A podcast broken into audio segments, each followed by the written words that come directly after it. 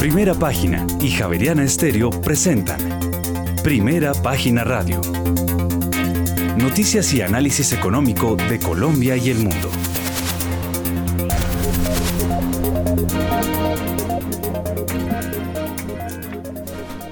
Muy buenos días, son las 6 de la mañana y 3 minutos. Les damos la bienvenida a esta nueva emisión de Primera Página Radio. En este miércoles 16 de noviembre del año 2022 tendremos todas las noticias y el análisis económico de Bogotá, Colombia y el mundo hasta pasadas las 8 de la mañana.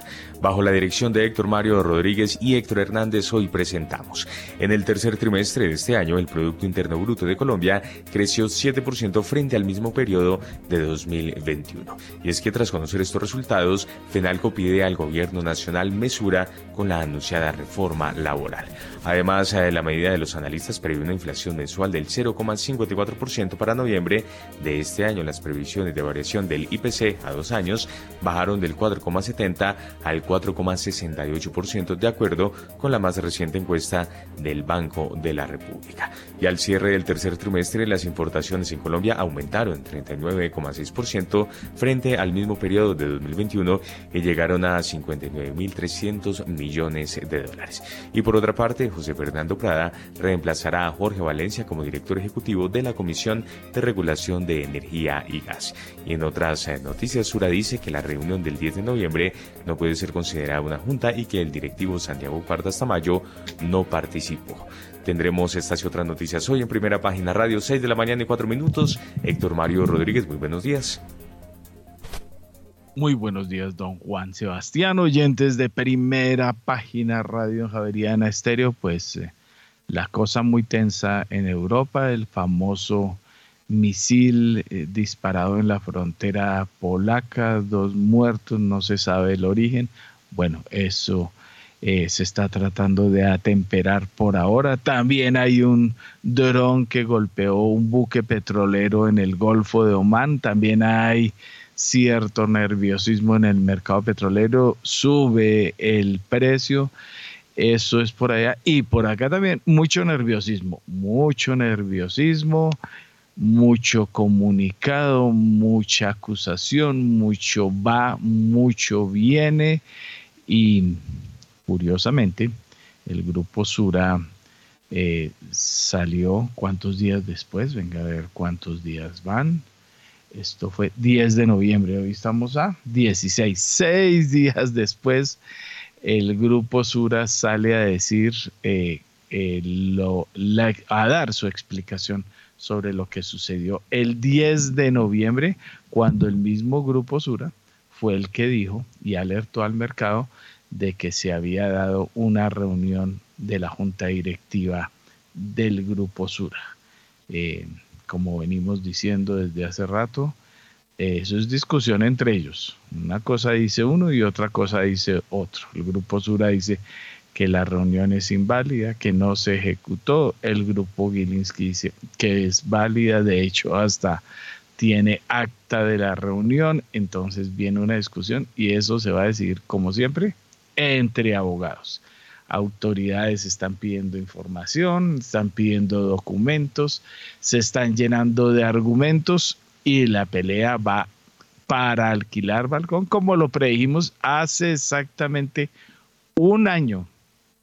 En noviembre del año pasado arrancó la famosa OPA de Gilinski sobre las empresas del grupo empresarial antioqueño y llevamos un año en medio de todos estos dires y venires, eh, opas, no opas, aceptadas, no aceptadas. Y como hemos eh, venido revelando las cosas, ¿no? Eh, primera página ha venido revelando en su momento la inhabilitación de dos directivos, la, la famosa puja por si hubo junta directiva o no hubo junta directiva que aceptó la OPA de Nutresa. Todo eso lo definen las autoridades, no los medios. Ahora dicen, el lío es los medios que publicaron, como siempre, el mensajero es el culpable cuando los del lío son ellos. Ellos son los que, y además son los que tienen la plata. Y por allá la usan, ¿no? Por allá se nota. Pero bueno, esa es la historia interesante movida. Llevamos un año con esta historia y le falta todavía mucho. Mucho le falta a esta historia. La OPA se acaba el viernes, como anticipamos también ayer.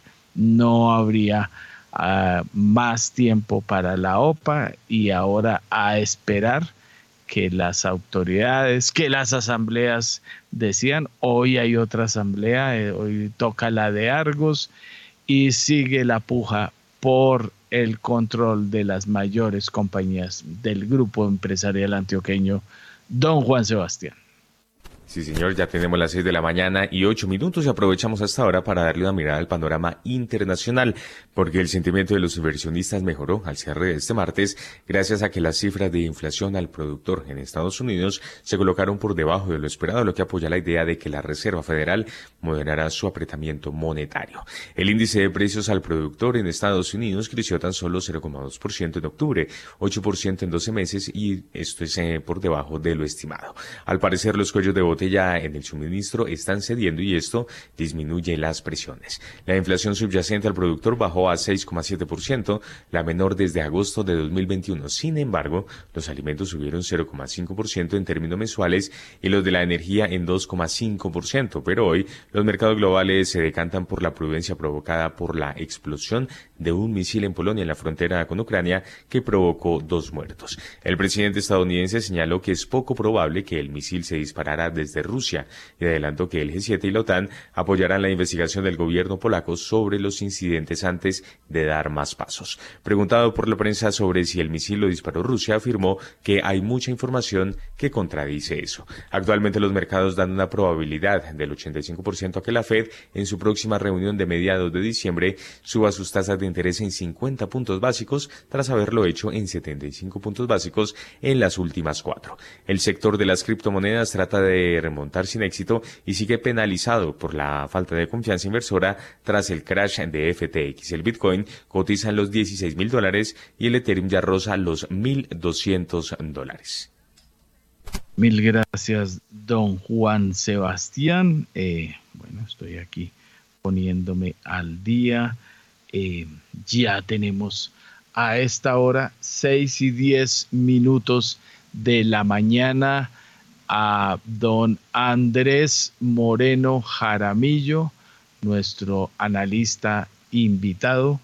Em, bueno, le voy a pedir que primero me haga un resumencito de la coyuntura mundial que como vemos sigue en tire y afloje también. Y también de inmediato una introducción de todo este ires y venires, ¿no? Eh, avances, no avances, eh, noticias, antinoticias, eh, juntas directivas, antijuntas directivas. Andrés Moreno Jaramillo, asesor financiero certificado por el AMB, vigilado por la Superfinanciera, economista de la Universidad del Rosario. Bienvenido, Andrés. Buenos días, Héctor, a todos los oyentes y a todo el equipo de primera página y demás analistas invitados.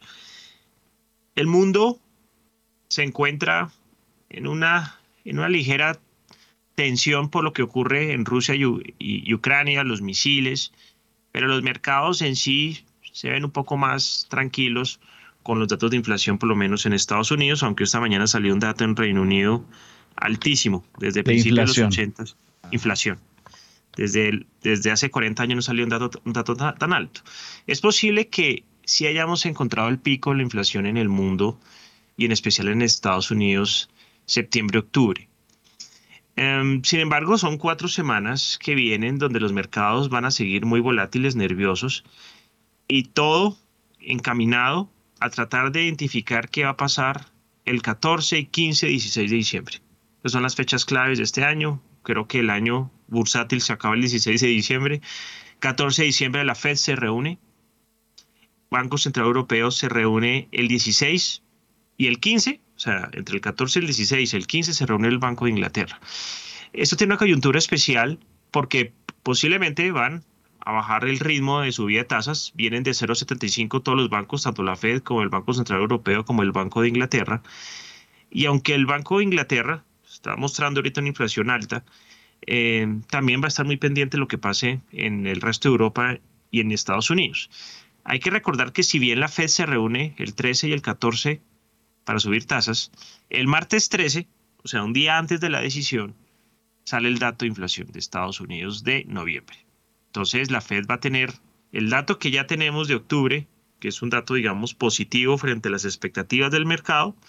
Adicionalmente tendremos el dato ya de noviembre y la Fed podrá decir, no, definitivamente estos van a ser nuestras subidas de tasas y definitivamente la inflación se empezó a controlar. Es algo muy interesante esto que va a pasar a mediados de diciembre, es exactamente en un mes, entonces por eso vienen cuatro semanas donde no vamos a hablar de mayores subidas de tasas, salvo pues estos acontecimientos mundiales. Entonces, el mundo obviamente empieza a dispersarse en lo que ocurre en, Rusia, en Polonia. Eh, por ahí leía de muy mal gusto lanzar un misil cinco días antes de comenzar el Mundial de Fútbol. Eso es algo que no va a estar tan tranquilo como en otros años. Los, mercados también se relajan, el fútbol pues llama mucha, mucho la atención. Eh, pero en general, eh, digamos que puede que los resultados empresariales hayan hecho que, que, el mundo de las acciones se calmen, pero todavía hay muchas tensiones geopolíticas.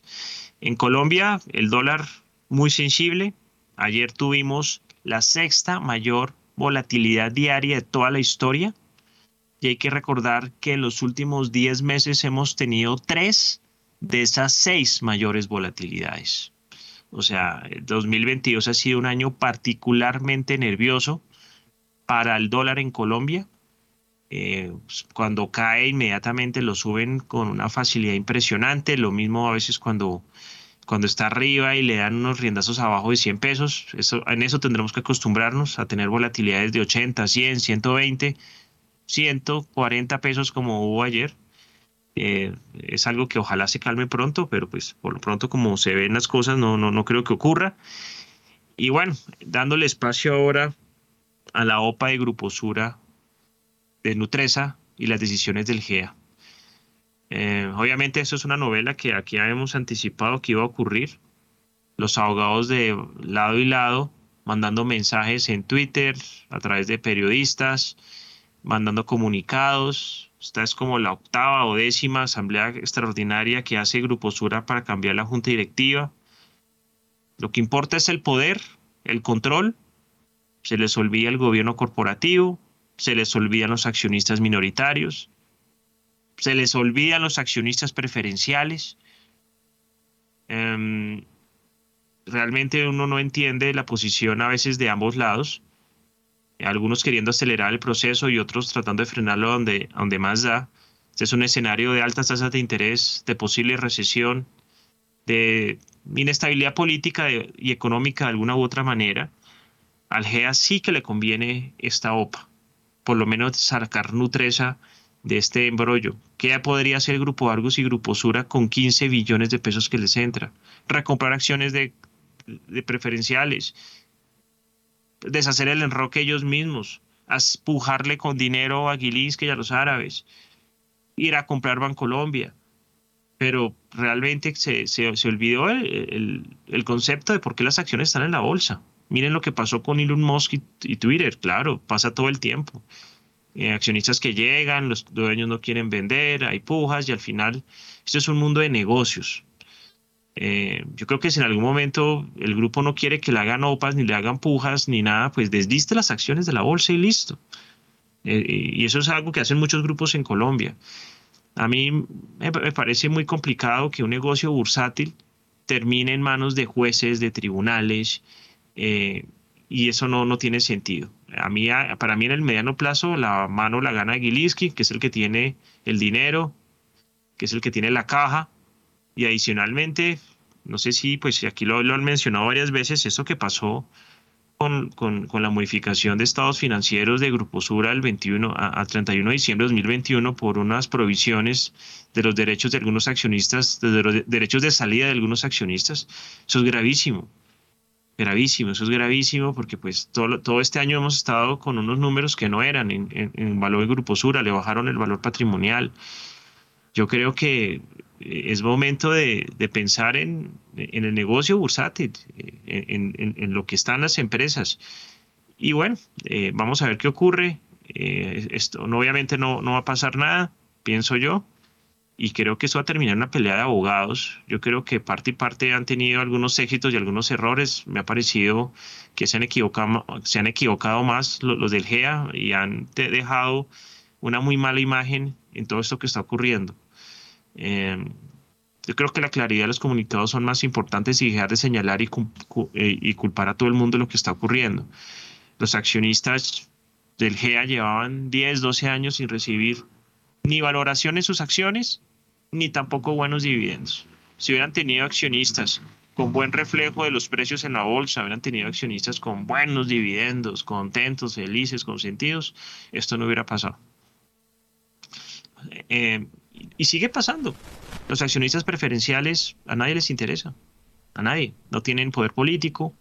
Los minoritarios realmente están a, la merced de lo que los grandes quieran hacer y yo creo que vale la pena hacer una reflexión al respecto y sobre eso ojalá se escriba mucho en las universidades y se escriban libros al respecto, em, porque está quedando eh, muy mala la imagen del mercado bursátil, del mercado de capitales y a mi manera de ver obviamente los inversionistas pierden un incentivo a la hora de ser minoritarios en la bolsa.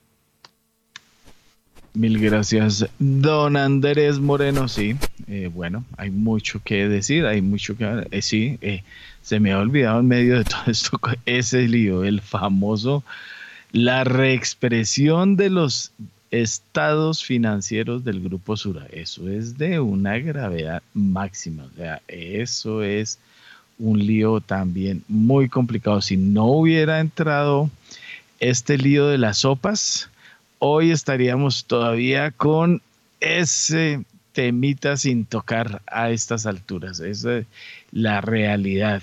2.6 billones que no estaban en el balance y se cree que falta otro billón. ¿Por qué?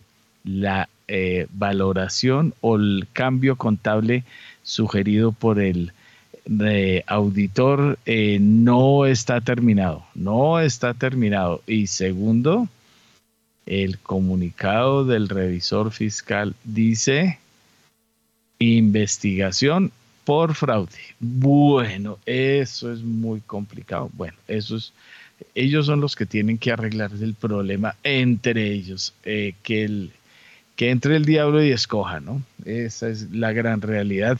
Bueno, don Juan Sebastián, ¿qué más tenemos? Estuvieron calientes también bolsas de Asia calientes, las bolsas de Europa con el, como decía Andrés, el dato de inflación en el Reino Unido. Adelante, Juan Sebastián. Sí, señor. Y antes una recomendación porque Pay es una alternativa de inversión inmobiliaria con horizonte de largo plazo. Conozca más sobre la inversión en Pay en la página web www.pay.com.co 6 y 20. En primera página radio, las bolsas del mundo. Las bolsas de Asia-Pacífico perdieron ante el aumento de las tensiones geopolíticas tras el incidente en Polonia. Los inversores se lanzaron a la captura de beneficios y prefirieron mantener la cautela ante la situación en Europa como consecuencia de la invasión rusa de Ucrania y después de que un misil caído en Polonia causara dos muertes. El mercado bursátil recortó la pérdida durante el segundo tramo de la negociación después de que el presidente estadounidense Joe Biden señalara que es poco probable que el proyectil fuera lanzado desde Rusia. El Nikkei de la bolsa de Tokio subió 0,14%, el selectivo más amplio, el Topix, bajó 0,05%. Además, el índice de referencia de la bolsa de Shanghái perdió 0,45%, mientras que el parque de Shenzhen retrocedió 1,02%. El índice Hang Seng de la bolsa de Hong Kong cerró con pérdidas del 0,47% y el Kospi de la bolsa de Seúl perdió este miércoles 0,12%, mientras que el índice de valores tecnológicos Descendió 0,25%. Por otra parte, altibajos en las bolsas europeas tras el ataque con misiles en Polonia y un fuerte aumento de la inflación del Reino Unido. Los líderes occidentales, incluido el presidente de Estados Unidos, pidieron precaución en la reunión del G20 en Indonesia, luego de que un misil provocara dos muertes en una aldea polaca cercana a la frontera con Ucrania. Están muy ansiosos por evitar una gran escalada con Rusia, especialmente porque existen dudas sobre de dónde se disparó el misil, mientras que Moscú ha negado su responsabilidad en el ataque. El IBEX 35 35 de Madrid eh, a la baja hasta ahora 0,22%. El índice DAX alemán cotizaba 0,4% más abajo, mientras que el CAC 40 de París subía 0,1% y finalmente el FTSE de Londres del Reino Unido se recuperaba 0,2%. 6 de la mañana y 22 minutos y nos conectamos con Radio Francia Internacional. Ampliación de la información de este ataque con misiles a Polonia. Los llamamientos a la prudencia están siendo la tónica general ante la investigación de la explosión del misil que realiza Polonia, respaldada por líderes de la OTAN y el G7. El primero el del propio presidente estadounidense Joe Biden desde la cumbre del G20 en Bali. Biden, Biden, ha considerado improbable que el cohete que impactó en territorio polaco cerca de la frontera con Ucrania fuera disparado desde Rusia. De hecho, el propio Biden ya habría informado a sus socios de la OTAN justo antes de que arrancase la reunión de emergencia que se lleva a cabo en estos mismos instantes en Bruselas, que se trataría de un misil ucraniano disparado para interceptar uno de los proyectiles de la ofensiva rusa del martes algo que ya hasta tres fuentes de la administración estadounidense habrían confirmado a la agencia Associated Press durante las últimas horas. Del lado polaco se ha intentado también buscar esa línea de contención. El presidente del país, Andrzej Duda, ha dicho a primera hora de hoy que su país no, tiene, no tenía ninguna prueba concluyente acerca de quién lanzó el misil. Lo ha dicho después de que Varsovia convocara al embajador ruso para que dé explicaciones detalladas tras afirmar anoche que el misil era de fabricación rusa.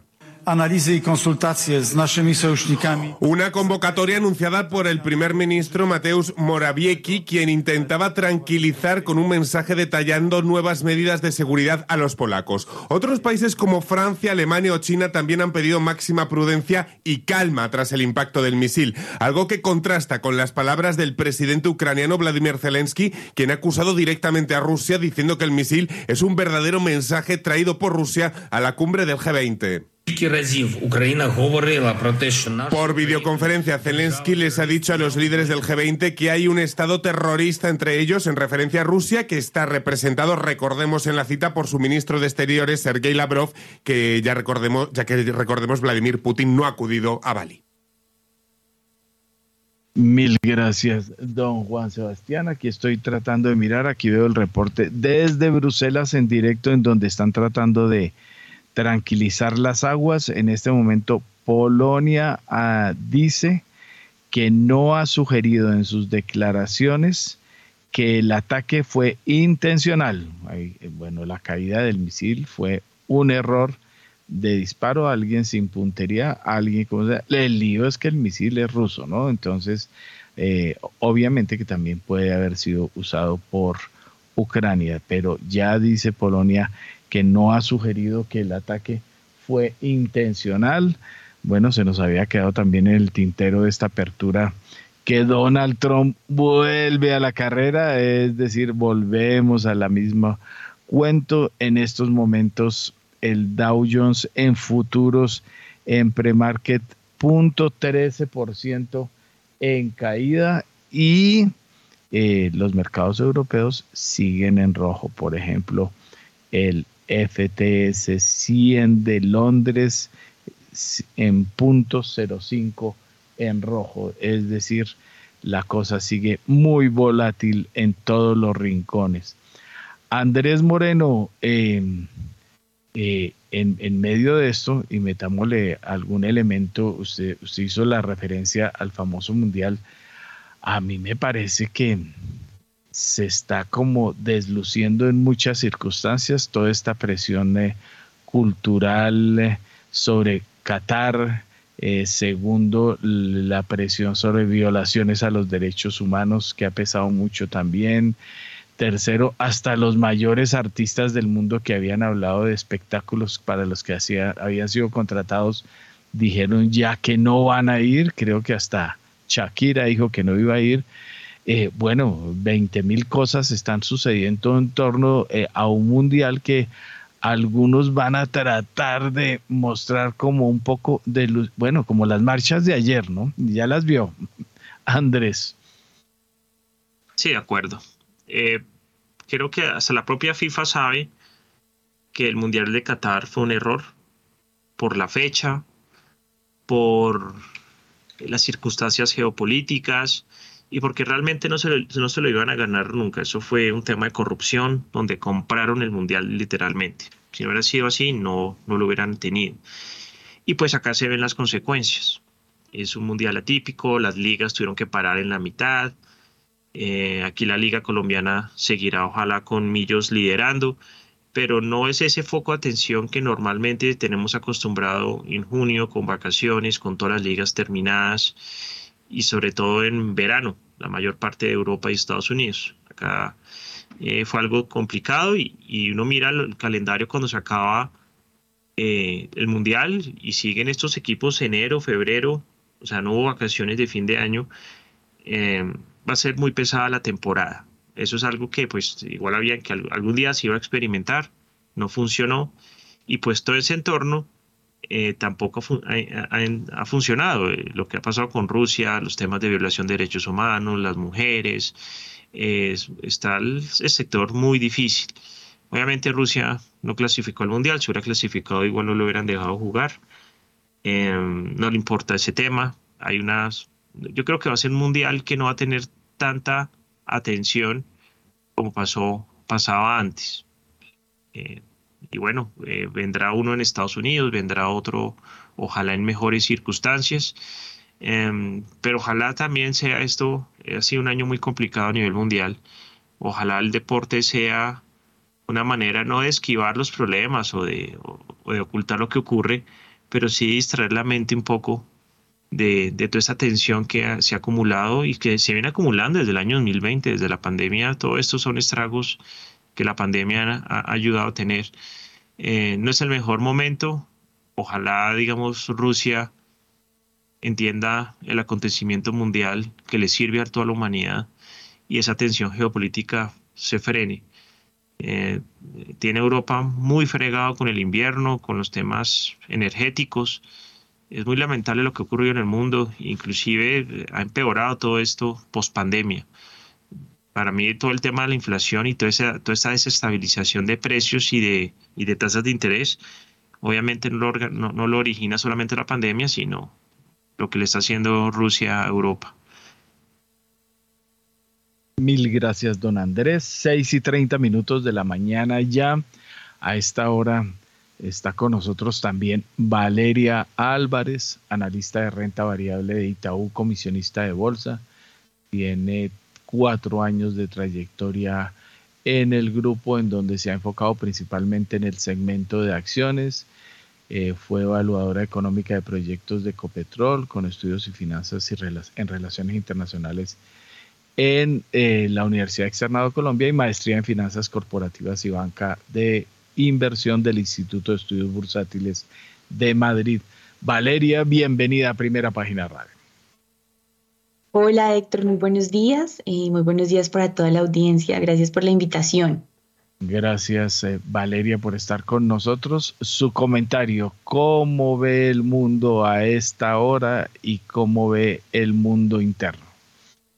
Bueno, yo creo que em, después de las noticias que ya mencionaban, los activos tuvieron como un, pico de volatilidad durante, durante la madrugada, pero ya se ve un poco la calma pensando en que Polonia también ha anunciado que parece que Rusia no es eh, el, eh, el culpable, entre comillas, eh, esto llevó un poco también a los activos refugio a experimentar algo de volatilidad. Vimos un DXY muy cerca de los 107 puntos.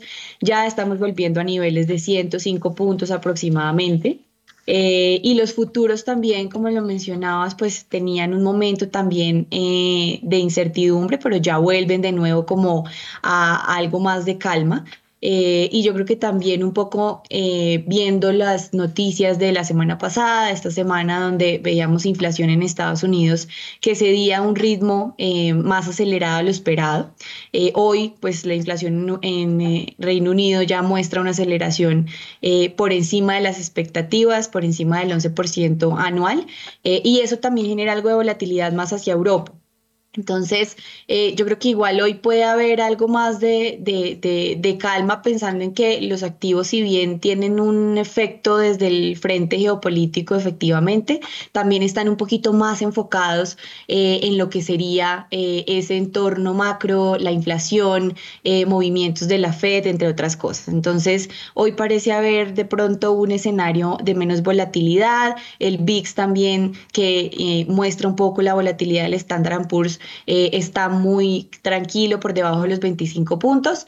Eh, entonces vamos a ver cómo, cómo avanza la jornada porque a medida que vayamos conociendo noticias también puede haber un cambio de tendencia en los activos. Mil gracias Valeria. Y, la pregunta, eh, pues su campo es el de las acciones. ¿Tiene alguna restricción para comentar lo que viene sucediendo en torno de todo este lío del grupo empresarial antioqueño, las sopas y demás? O quiere hacer un comentario general? Era una pregunta obligada. bueno, adelante. Hágale a ver. No. Mm, bueno, yo creo que hay que tener en cuenta varias cosas y es que eh, estamos en un entorno bien complicado, ¿no? Eh, sobre todo confusión para el mercado. Eh, porque no ha habido mucha claridad en cuanto al tema de la OPA. Entonces ya el próximo viernes finaliza el periodo de aceptación, eh, de recepción de aceptaciones para la OPA de Nutresa eh, y alrededor pues han salido muchas noticias. Entonces, eh, finalmente que la Junta Directiva sí aprobó vender su participación pues por parte del Grupo Sura. Eh, pero lo que se ha venido alegando es que eh, en últimas no está el quórum eh, completo, solamente estaban tres miembros de los siete miembros de la Junta y en teoría deberían ser alrededor de cuatro miembros. Grupo Sur ha sido muy explícito en que eh, todavía no se ha tomado una decisión, entonces ya esto se está eh, poniendo de otro color y está pasando un tema legal bastante complicado que termina también teniendo un efecto, creo yo, en temas de gobierno corporativo em, y en últimas, pues no favoreciendo a, a esos accionistas minoritarios, ¿no? Eh, es un tema que igual va a entrar de pronto en una discusión diferente. Vamos a ver si ya em, la superintendencia pues también eh, da por hecho que sí se va a vender esa participación. Creería yo que eh, las condiciones van a ser diferentes dado que además la junta directiva se va a elegir la próxima semana, el 22 de noviembre. Mm, o si van a hacer un proceso diferente y se va a volver a lanzar una OPA nuevamente, porque lo que parece es que hay mucho, mucho apetito por comprar eh, Nutresa, ¿no? Entonces, la conclusión es, todavía no hay claridad, eh, es un tema que ya está pasando un tema más legal que cualquier otra cosa. Eh, en temas de gobierno corporativo eh, las cosas se están poniendo complicadas y en últimas los que terminan saliendo, digamos, un poco castigados también siguen siendo los accionistas minoritarios. Así es, Valeria, y como se ha leído en todos los comunicados y la información relevante, entonces ahora es los medios de comunicación, al estilo el famoso debate de el dólar a 5 mil, que la culpa es de los medios, pues eh, ahora también es de los medios, pero bueno, tarde o temprano las autoridades van a tener que entrar a decidir y a poner orden en el asunto Obviamente que yo creo que va a ser más tarde que temprano. Esto está demorado.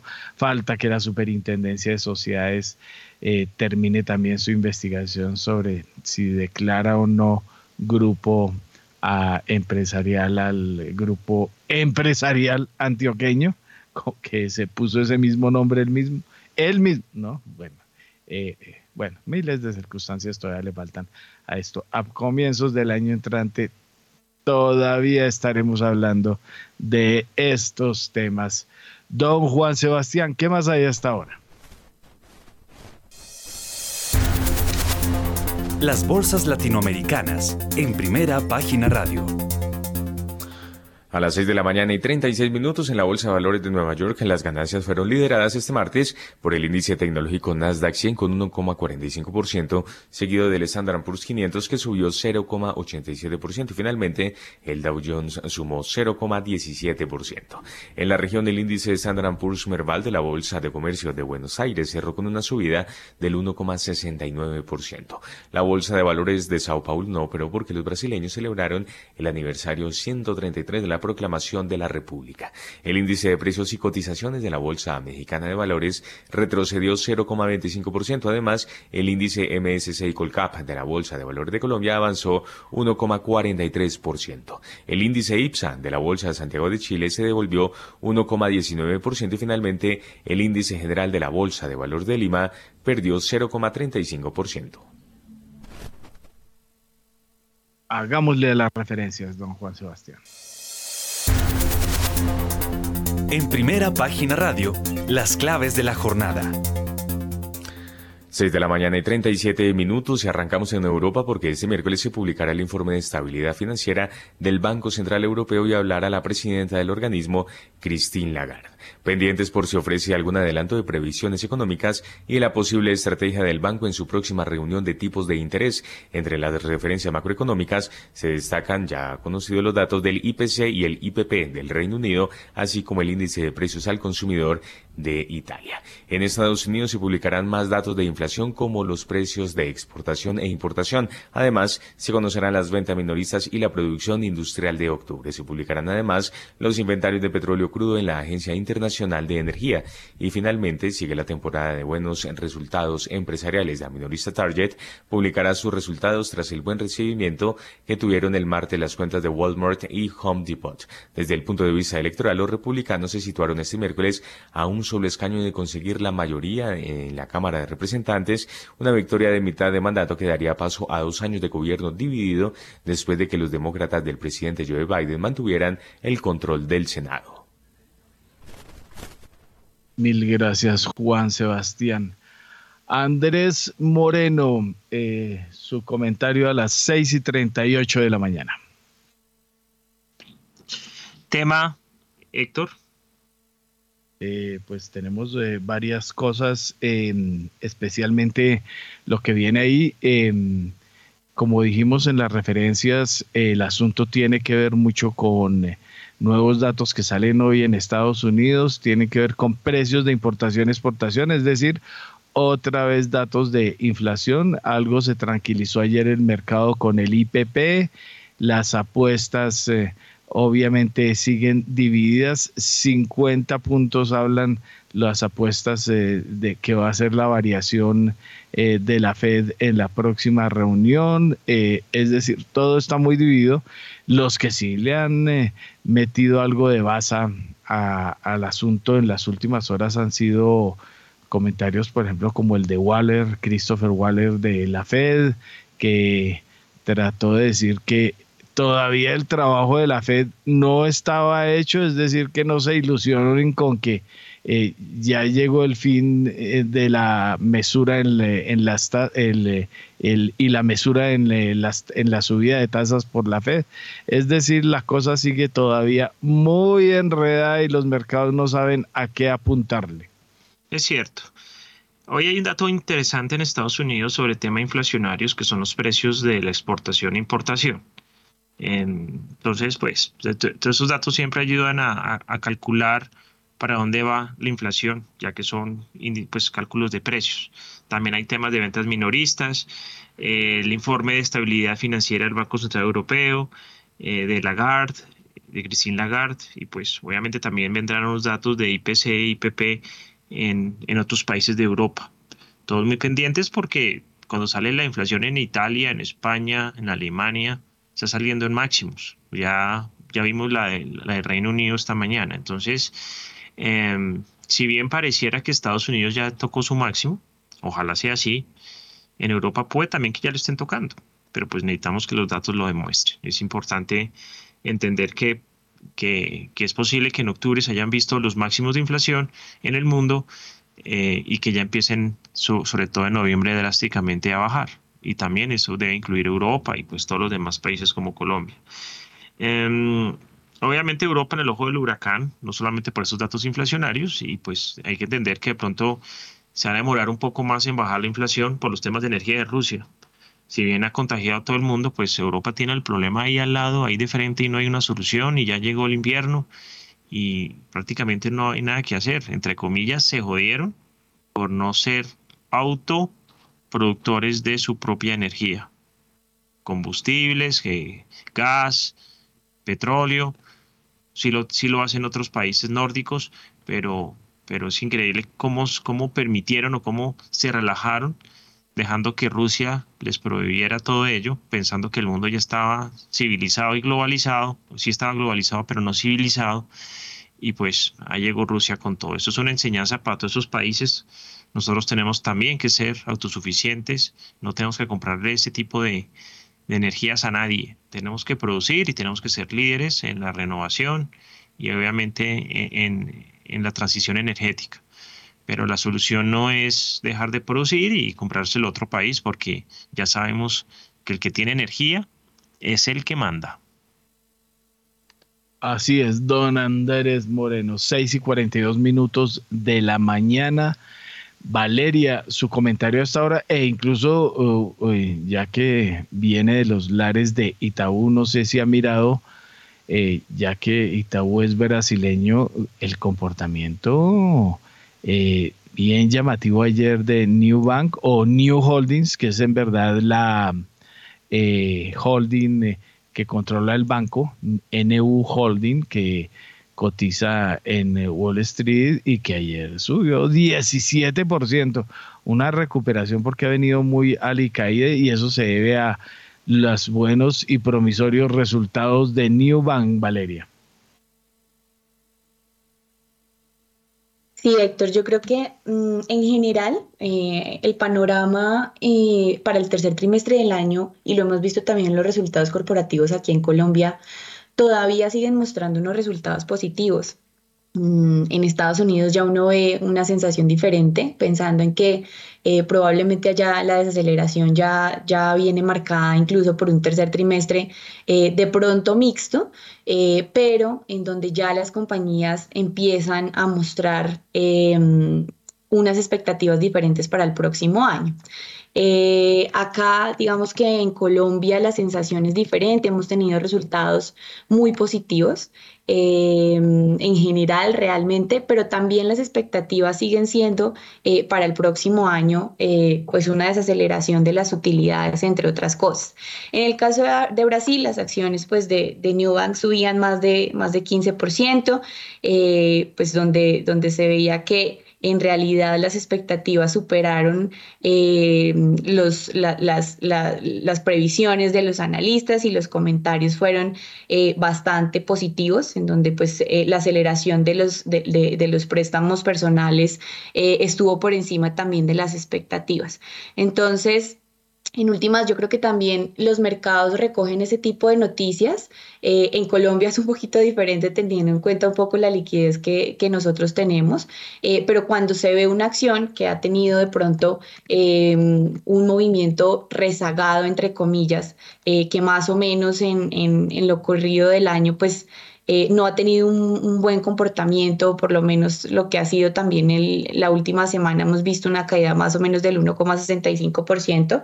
Eh, sí hay un, una expectativa o hay un mercado que empieza a mirar con otros ojos ese tipo de acciones que están eh, muy descontadas y que en últimas están mostrando de pronto un panorama un poquito más positivo de lo que se esperaba.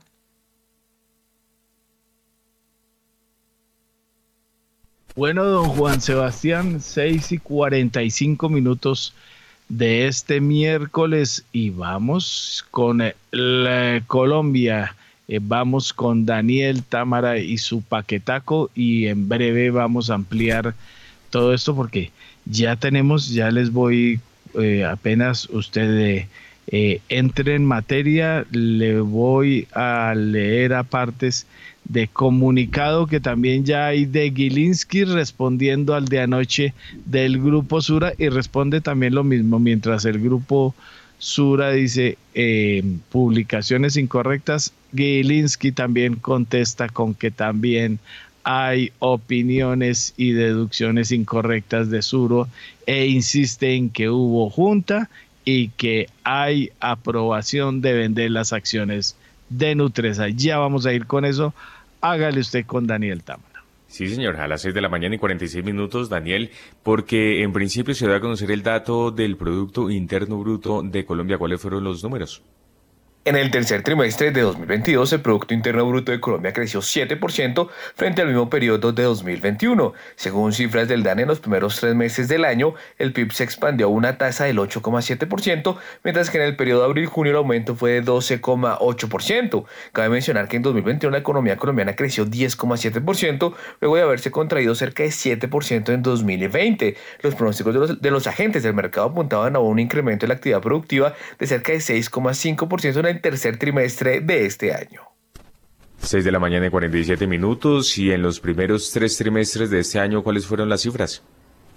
En los primeros tres trimestres de 2022, el Producto Interno Bruto de Colombia creció cerca de 9,4% frente al mismo periodo de 2021. Según cifras del DAN, el sector de comercio al por mayor y al por menor, reparación de vehículos automotores y motocicletas, transporte y almacenamiento, alojamiento y servicios de comida, creció cerca de 15,1% y contribuyó con 2,9 puntos porcentuales a la variación anual. El sector de industrias manufactureras aumentó cerca de 12,6% con un aporte de 1,6 puntos porcentuales porcentuales. Entre tanto, el sector de actividades artísticas de entretenimiento y recreación y otras actividades de servicios, actividades de los hogares individuales en calidad de empleadores, actividades no diferenciadas de los hogares individuales como productores de bienes y servicios para uso propio, subió cerca de 37%, contribuyendo con 1,2 puntos porcentuales. Cabe mencionar que en los primeros 13 meses del año el PIB se expandió 8,7%, en el periodo enero-junio se expandió cerca de 12,8% y en el tercer trimestre cerca de 7%. 6 de la mañana y 48 minutos. Daniel, frente al segundo trimestre, ¿cuál fue el comportamiento? Frente al segundo trimestre de 2022, el Producto Interno Bruto de Colombia subió cerca de 1,6% en el periodo julio-septiembre del mismo año. Según cifras del DAN, este resultado se explicó principalmente por el comportamiento de las actividades artísticas de entretenimiento y recreación y otras actividades de servicio, actividades de los hogares individuales en calidad de empleadores, actividades no diferenciadas de los hogares individuales como productores de bienes y servicios para uso propio que crecieron cerca de 7,5% trimestralmente. También aportó de gran manera el sector de la construcción, que tuvo una expansión de 2,8%, y finalmente la rama de explotación de minas y canteras con un aumento de 1,9%, tuvo un peso importante en el comportamiento trimestral del PIB. 6 de la mañana y 49 minutos. ¿Y qué tanto aportaron, Daniel, las actividades terciarias al crecimiento de la economía? Las actividades terciarias aportaron 3,8 puntos porcentuales a la variación anual del indicador de seguimiento a la economía en septiembre de 2022, que fue de cerca de 4,2%. Según cifras del DANE, además, las actividades secundarias contribuyeron con 0,9 puntos porcentuales, mientras que las primarias restaron cerca de 0,4 puntos porcentuales a la variación anual del ICE en el noveno mes de 2022. En concreto, tres actividades económicas en junio, o más bien en septiembre de 2022, aportaron 3,7 puntos porcentuales al resultado final. Actividades artísticas de entretenimiento y reparación y otras actividades de servicios con 1,7 puntos porcentuales. Comercio, transporte y almacenamiento, alojamiento y servicios de comida con 1,3 puntos porcentuales. E industrias manufactureras con 0,7 puntos porcentuales. Cabe recordar que en agosto de 2022 el valor agregado de la economía colombiana creció 9%, en julio cerca de 6,7% y en junio 9,2%. Bueno, don Juan Sebastián, muy amable, 6 y 50 minutos de la mañana. Como les dijimos, vamos a hacer este comentario sobre el resultado del PIB. Eh, buen dato, pero uno de los últimos buenos datos, porque esto ya va de retro de ahora en adelante. Y les vamos a ampliar, como les dijimos, lo que sucedió entre anoche y esta madrugada, comunicado de Sura anoche hablando de publicaciones incorrectas y ahora también Gilinski emite un comunicado en el que dice que Sura también está publicando cosas incorrectas, pues era lo obvio, las dos partes totalmente en desacuerdo con lo que está sucediendo y sigue la pelea como dijimos y anticipamos hace un año. La cosa iba para eh, pelea de fondo entre abogados como se está viendo. 6 y 51, eh, Valeria Álvarez, su comentario sobre el resultado divulgado por el DANE y el PIB colombiano en las últimas horas. Bueno, Héctor, nosotros estábamos esperando, nuestro equipo de análisis económico estaba esperando una variación alrededor del 6,7% anual Em, entonces sorprendió al alza eh, y aquí también es muy importante hablar de lo que tú dices, lo que se viene en adelante, porque en últimas el mercado lo que recoge son las expectativas em, que hay hacia adelante, hacia el 2023, que va a ser un año en donde ya no vamos a tener un crecimiento eh, en esa magnitud. Nosotros somos de los países que más crece eh, en la región, pero ya para el próximo año eh, lo que estamos planteando es ver un crecimiento más cerquita del 0,1%. No vamos a ser la excepción a nivel global, ya lo que se espera y lo que están preciando o ya han venido preciando los mercados hace ya unos meses es una desaceleración de la economía global. Estados Unidos y más bien los países desarrollados en general liderando Em, esa desaceleración.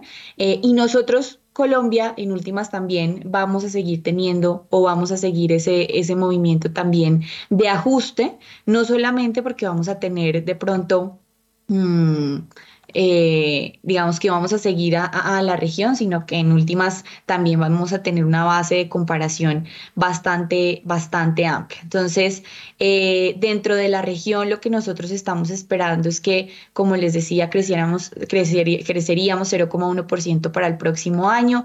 Hay unas expectativas en donde, de pronto habrían algunos países que tendrían dentro de la región eh, un crecimiento menor a lo que estamos esperando para Colombia. Este año vamos a cerrar muy bien eh, y hemos visto una actividad económica eh, en general, un consumo bastante eh, activo, pero que va a comenzar a ralentizarse. La cartera también em, de crédito pues empezaría a tener una tendencia diferente porque estamos viendo crecimientos a doble dígito de la cartera y a doble dígito alto. Eh, y esto en últimas va a tener esa misma dinámica eh, o en línea con esa desaceleración. Vamos a ver entonces eh, una ralentización no solamente del consumo, sino también probablemente de la inversión y en general de todas las cuentas, pues siguiendo esa desaceleración. Gracias, Valeria. Andrés Moreno Jaramillo, su comentario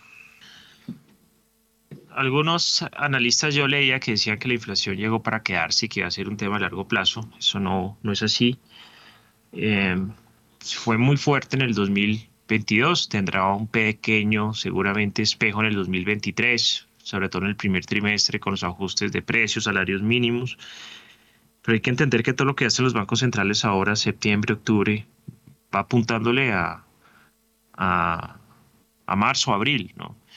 Eh, se sabe que viene una, un aumento de la inflación anual, sobre todo eh, para los primeros tres meses del año siguiente, por todos los ajustes de los que ya hablamos.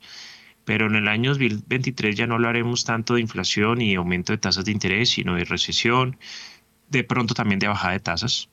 Eh, también es muy posible que Colombia en, su primer semestre no tenga una caída en su PIB. Es posible que para el siguiente sí, el PIB de Colombia sigue sorprendiendo al alza, no mira los demás países.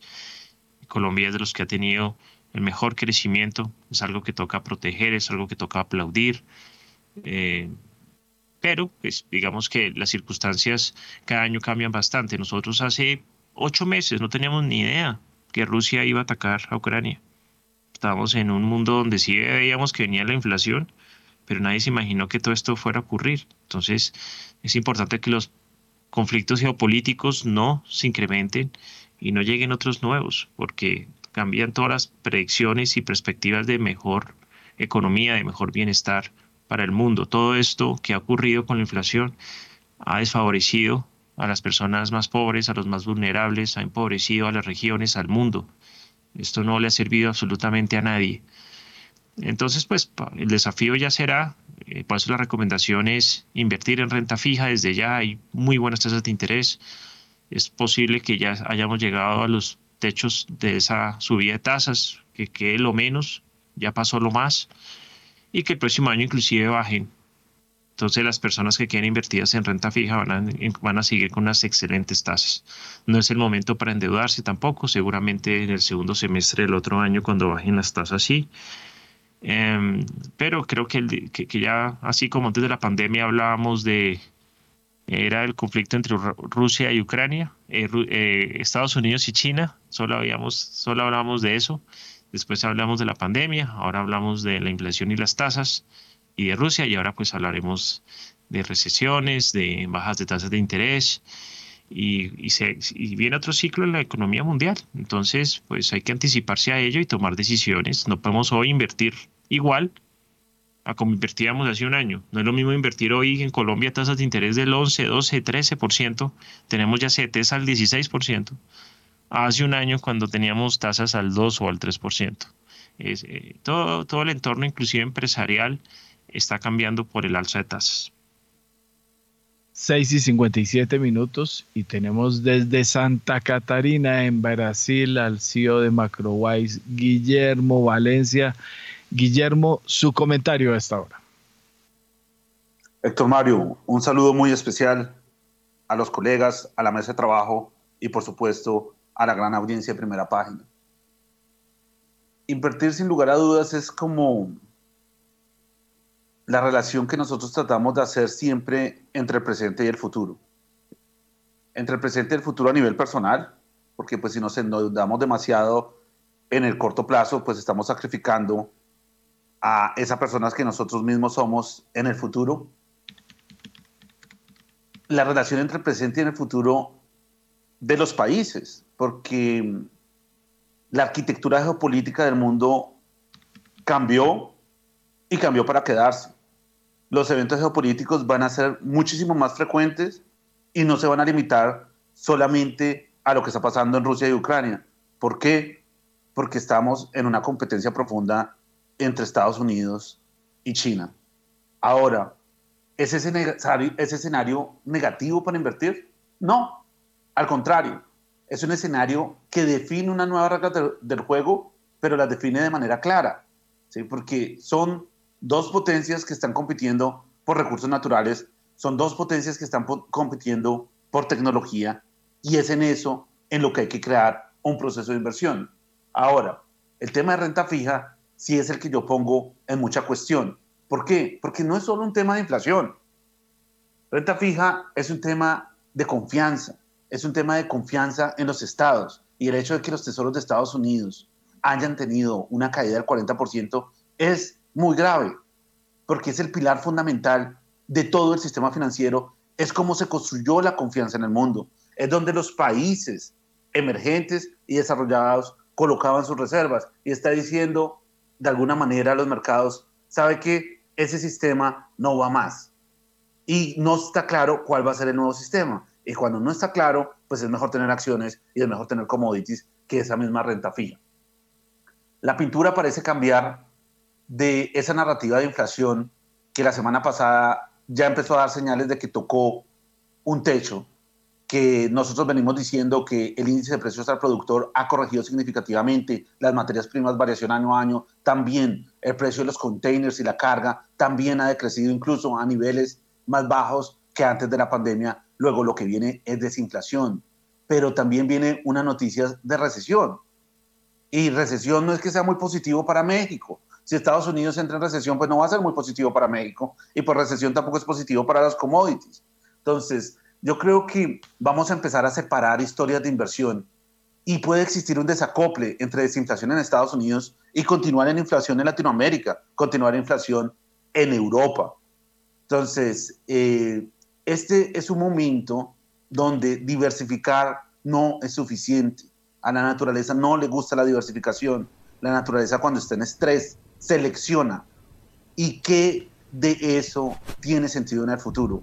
Entonces, ayer veíamos esas noticias de Warren Buffett comprando Taiwan Semiconductors, una posición muy importante.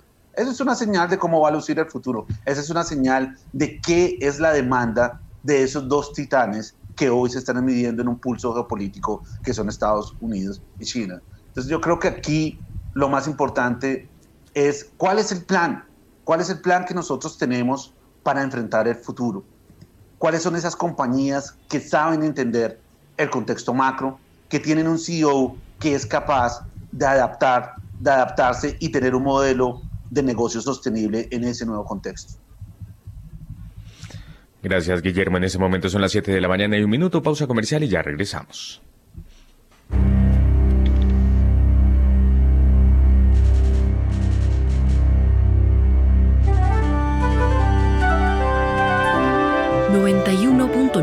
Javeriana Estéreo, Bogotá. HJKZ. 45 años. Sin fronteras.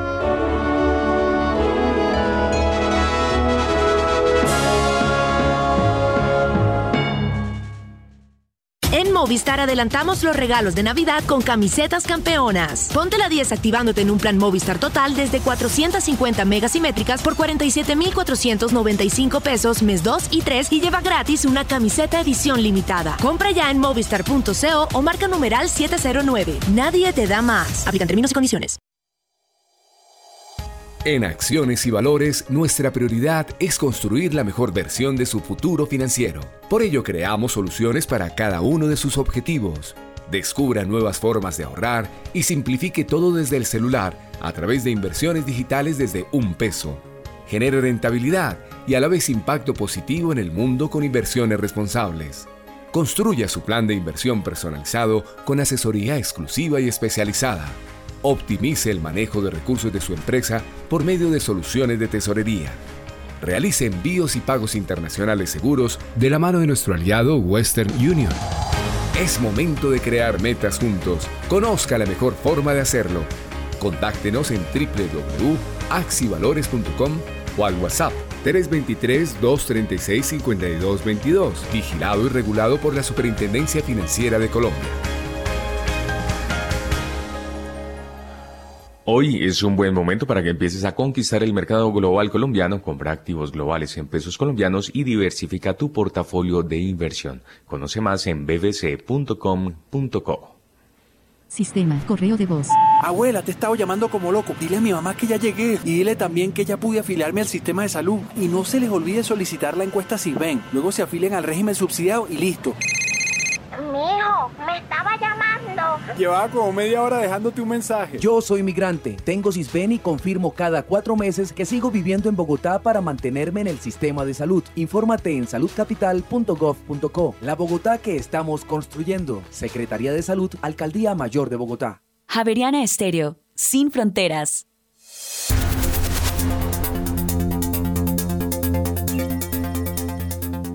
7 de la mañana y 4 minutos, continuamos en primera página radio y hasta ahora el petróleo de referencia Brent llega a 93 dólares con 97 centavos el barril, sube 0,12% mientras que el WTI a esta hora pierde 0,22% y se cotiza en 86 dólares con 74 centavos el barril.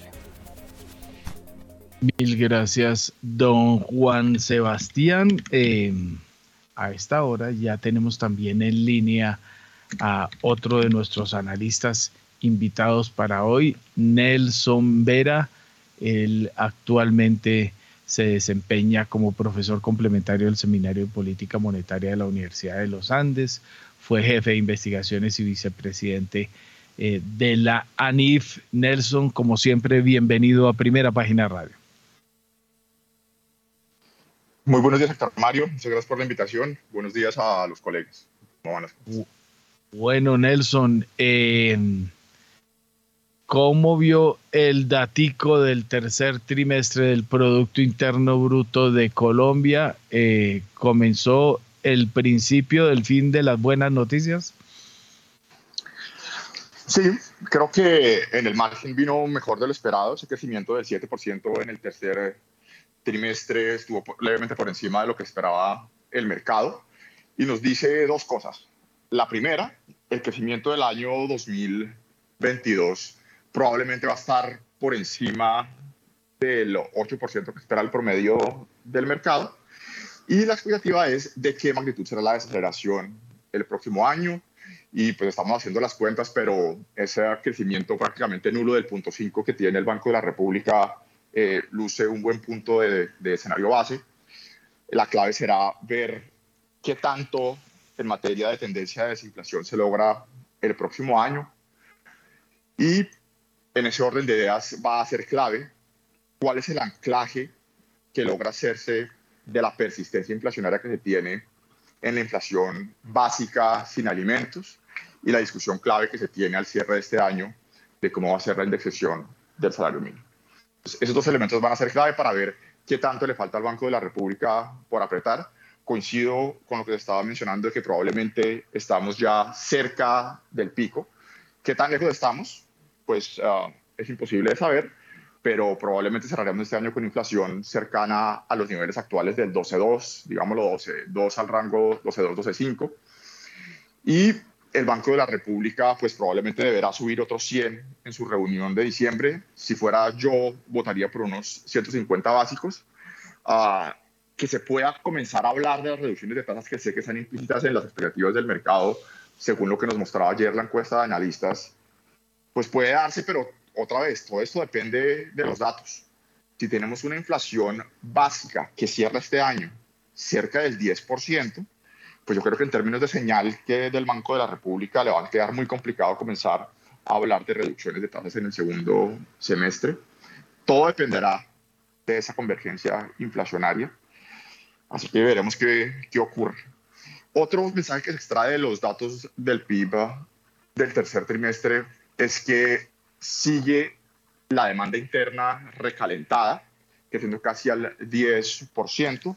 El consumo de los hogares sigue creciendo a tasas entre cercanas al 8%. Bueno, se desaceleran desde el, casi el 20% del segundo trimestre, pero es otro uh, elemento de que tenemos todavía una economía que está creciendo por encima de su potencial y las evidencias de ello son esos niveles de cuenta externa, cuenta corriente elevadas y todavía un crédito de consumo creciendo a tasas cercanas al 8% real, que son todas piezas de rompecabezas que nos dice toca seguir con el apretón monetario. Que estamos cerca del, del pico, probablemente, pero toca hacer un último esfuerzo porque por lo menos en materia inflacionaria el problema todavía no está solucionado. Ni aquí en Colombia y creo que en Estados Unidos, si bien se tuvo un dato favorable, sin duda, la semana pasada del 7.7. Uh, yo sí discrepo y sé que la expectativa del mercado, ya que por estas épocas están saliendo todos los informes de las diferentes bancas de inversión, la verdad sí me han sorprendido los colegas de, de Goldman Sachs, de Morgan Stanley, también vi uno de Bank of America, todos descontando desinflaciones relativamente rápidas hacia el rango 2,5-3% el próximo año. Y yo creo que eso puede ocurrir pero esos niveles me lucen mucho más como para un escenario optimista, no para un escenario base. Porque cuando uno mira los detalles de los datos de inflación, yo encuentro que muchas de las señales están empeorándose, a pesar de que la cifra headline pareciera haber mejorado, ¿cierto? Me explico. El primer elemento de preocupación es que se está ampliando la canasta de bienes que están con incrementos eh, superiores a la, media o a la mediana, o sea, lo que se llama la amplitud de la inflación. Segundo, el tema que, no se habló mucho, porque también se habló la, la semana pasada, el índice del FED que saca de la inflación salarial, casi al 6% anual. Y tercero, las expectativas de inflación que en el margen no están desancladas, ni, mucho menos, estoy hablando de Estados Unidos, pero en el margen también se, incrementaron. Entonces me parece que es un poco prematuro a cantar victoria. Creo que todavía se tiene uh, el problema acá en, los, Estados Unidos. Y como hacíamos las analogías en, en uh, ocasiones anteriores, lo peor que puede hacer un banco central es dejar de aplicar la medicina del apretón monetaria antes de haber matado la infección. Es como dejarse de tomar los antibióticos antes de la, la infección de la inflación ese fue precisamente el error de política que se cometió en los 70 y el que hoy se quiere evitar. Entonces, ese es como mi panorama muy resumido de lo que estábamos hablando. Mil gracias, don Nelson. Eh, por aquí había alcanzado a mirar, eh, a ver una manito arriba. Eh, Valeria, ¿tenía un comentario? No, Héctor, yo simplemente quería agregar hace un rato y es que, y muy de acuerdo con lo que mencionaba Nelson, y es, eh, si bien vamos a tener una desaceleración económica y en ese sentido no es loco pensar entonces que las presiones inflacionarias se van a moderar, eh, también hay que pensar que ese ritmo de moderación probablemente no se va a dar de una manera tan acelerada. Eh, para el próximo año, porque además tenemos algunos temas puntuales eh, que nos pueden generar algo de presiones adicionales, la discusión del salario mínimo el próximo año. em, el incremento de los precios de la gasolina y también esa transferencia que en este momento tenemos de, la depreciación de la moneda, em, que genera también presiones adicionales.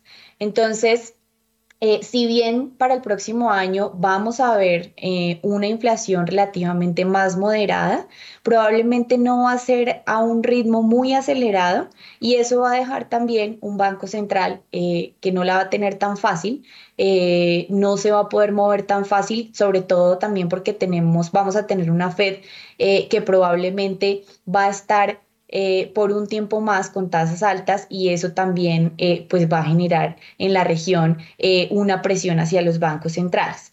Y en últimas, ¿eso qué también nos va a dejar? Pues evidentemente algo más de presión sobre el crecimiento. Entonces simplemente era un poco como mencionar que desde nuestro, desde nuestro view, eh, nosotros también pensamos que eh, eh, el movimiento o la desaceleración de la inflación no va a ser de una manera tan rápida como inicialmente se estaba esperando. Totalmente de acuerdo con lo que está diciendo Valeria, qué pena yo me atravieso, eh, tranquilo, Y es que, y es que estaba precisamente viendo las, el, el detalle de la encuesta de analistas. O sea, una inflación core el próximo año del 7% casi es un problema inflacionario. ¿sí? O sea, eso no, no habla bien eh, de, la, del de las expectativas de inflación y precisamente por eso es que el Banco de la República sigue en su tarea de apretón monetario con los agravantes que mencionaba, que bien mencionaba Valeria. Y, ah, y, lo, y, lo, y, lo lo, y lo último es, en el análisis inflacionario, lo importante es esa brecha oferta agregada, demanda agregada. No es un problema de bienes eh, relativos. Entonces, no es solamente un tema de que se va a tener descenso de los energéticos, no es solamente un tema de que se va a tener descenso, eh, descenso en, el precio de los, ah, de los contenedores o incluso en el, en el IEP. Eso me da algunas luces para ver cuándo puedo yo tener algún efecto estadístico, pero no es la principal historia. ¿cierto? Porque si usted tiene brechas entre la oferta y la demanda agregada, eso es como un colchón de agua. Siempre va a terminar unos precios subiendo y otros precios bajando, pero los que suben siempre van a tener mayor presión al alza. Y Mil gracias. Último, qué, pena, qué pena ya la, la, la coletilla, es uh, lo siguiente. Cuando uno mira esos elementos eh, por el lado de la oferta, lo que está viendo es el patrón de consumo post pandemia, consumo de los hogares, evidentemente. Primero focalizado en bienes, pues porque estábamos eh, medio en cuarentenados, y después focalizado en servicios. Y lo que estamos viendo es que ahora tenemos esa tendencia rápida de desinflación en el consumo de bienes, pero los servicios todavía siguen muy recalentados. Y la persistencia inflacionaria, cuando se transmite de bienes a servicios, es cuando se tiene el mayor problema de, inercia. ese es el otro elemento. No solamente que yo tenga unos descensos puntuales en algunos bienes, no, es la inercia salarial, es la persistencia inflacionaria en los servicios lo que nos va a causar un mayor problema y que probablemente no va a permitir esa tendencia desinflacionaria tan pronunciada. Al lugar los comentarios, don Nelson, bienvenidos. Bueno, 7 y 15 de la mañana, muy puntuales, tenemos a esta hora un invitado especial hablar sobre precisamente eh, los resultados más recientes eh, de Pay Asset Management, el administrador inmobiliario del Pay, que reveló sus eh, números, los indicadores, el informe de gestión correspondiente al tercer trimestre de 2022.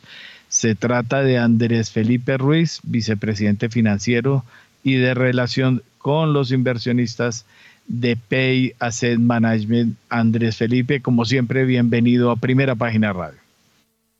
Doctor Mario, buenos días. Buenos días a toda la audiencia de Primera Página y por supuesto a todas las personas que hoy lo acompañan en la mesa de trabajo. Bueno, gracias Andrés. Eh, bienvenido y en este, como hemos oído, mundo tan volátil, eh, disparos por de lado y lado, eh, números complicados en todos los rincones. ¿Cómo fueron los números de Pay? Héctor Mario, yo creo que tenemos un balance positivo para estos, no solamente para el primer trimestre, sino para los primeros nueve meses del año. Eh, yo creo que en, diferentes oportunidades hemos venido contando a toda la audiencia de primera página que hay un indicador que nosotros seguimos muy de cerca que se llama la vacancia física. Que eso es básicamente, Héctor Mario, cuántos metros cuadrados tiene el fondo eh, disponibles para ser arrendados respecto a los metros cuadrados que tenemos total en el portafolio. Y ese indicador pues ha seguido presentando una mejoría. Nosotros cerramos este tercer trimestre con una vacancia física eh, que es cercana al 6%. Eso significa que el 6% de los metros cuadrados que tenemos eh, disponibles, eh, solamente hay 6% de metros cuadrados disponibles respecto al total del portafolio. Cuando comparamos eso, Héctor Mario, eh, con lo que teníamos en el tercer trimestre del, del año anterior, teníamos cerca de 13 mil metros cuadrados eh, más eh, vacantes. Entonces, eso nos sigue mostrando que la dinámica del sector inmobiliario viene bastante positiva en una buena medida porque alrededor de varias de las de los indicadores que ustedes discuten mañana mañana en primera página, como es por ejemplo ahora el tema de la inflación y que redunda sobre el costo de financiación, estamos viendo que hay menos metros cuadrados entrando al mercado, porque los constructores, por supuesto, empiezan a dilatar proyectos que eventualmente tenían en mente desarrollar, eh, precisamente porque las condiciones no son las más favorables para el desarrollo y eso beneficia la colocación de metros cuadrados, em, la colocación de metros cuadrados de los fondos de rentas inmobiliarias como el caso del PEI. Eh, de hecho, en el, en el, en los, en, el tercer trimestre, pues logramos retener más de 24 mil metros cuadrados y, y, renovamos cerca del 97% de los contratos de arrendamiento, que eso para nosotros también es un muy buen, muy buen indicador. Así es. Em, veo aquí, porque me, a mí me da por ver cómo eh, fue la receptividad, veo el comentario de la corredores y hace una anotación al final. Dice, la administración mencionó que está considerando y va a presentar a los inversionistas un ajuste en los esquemas de remuneración del PEI. Este sería un hecho que consideramos positivo y estaría alineado con estándares internacionales donde la remuneración de la administración depende principalmente de la rentabilidad lograda y no del valor de los activos bajo administración. ¿Por qué no me explica esa diferencia de esos dos elementos que es trascendental?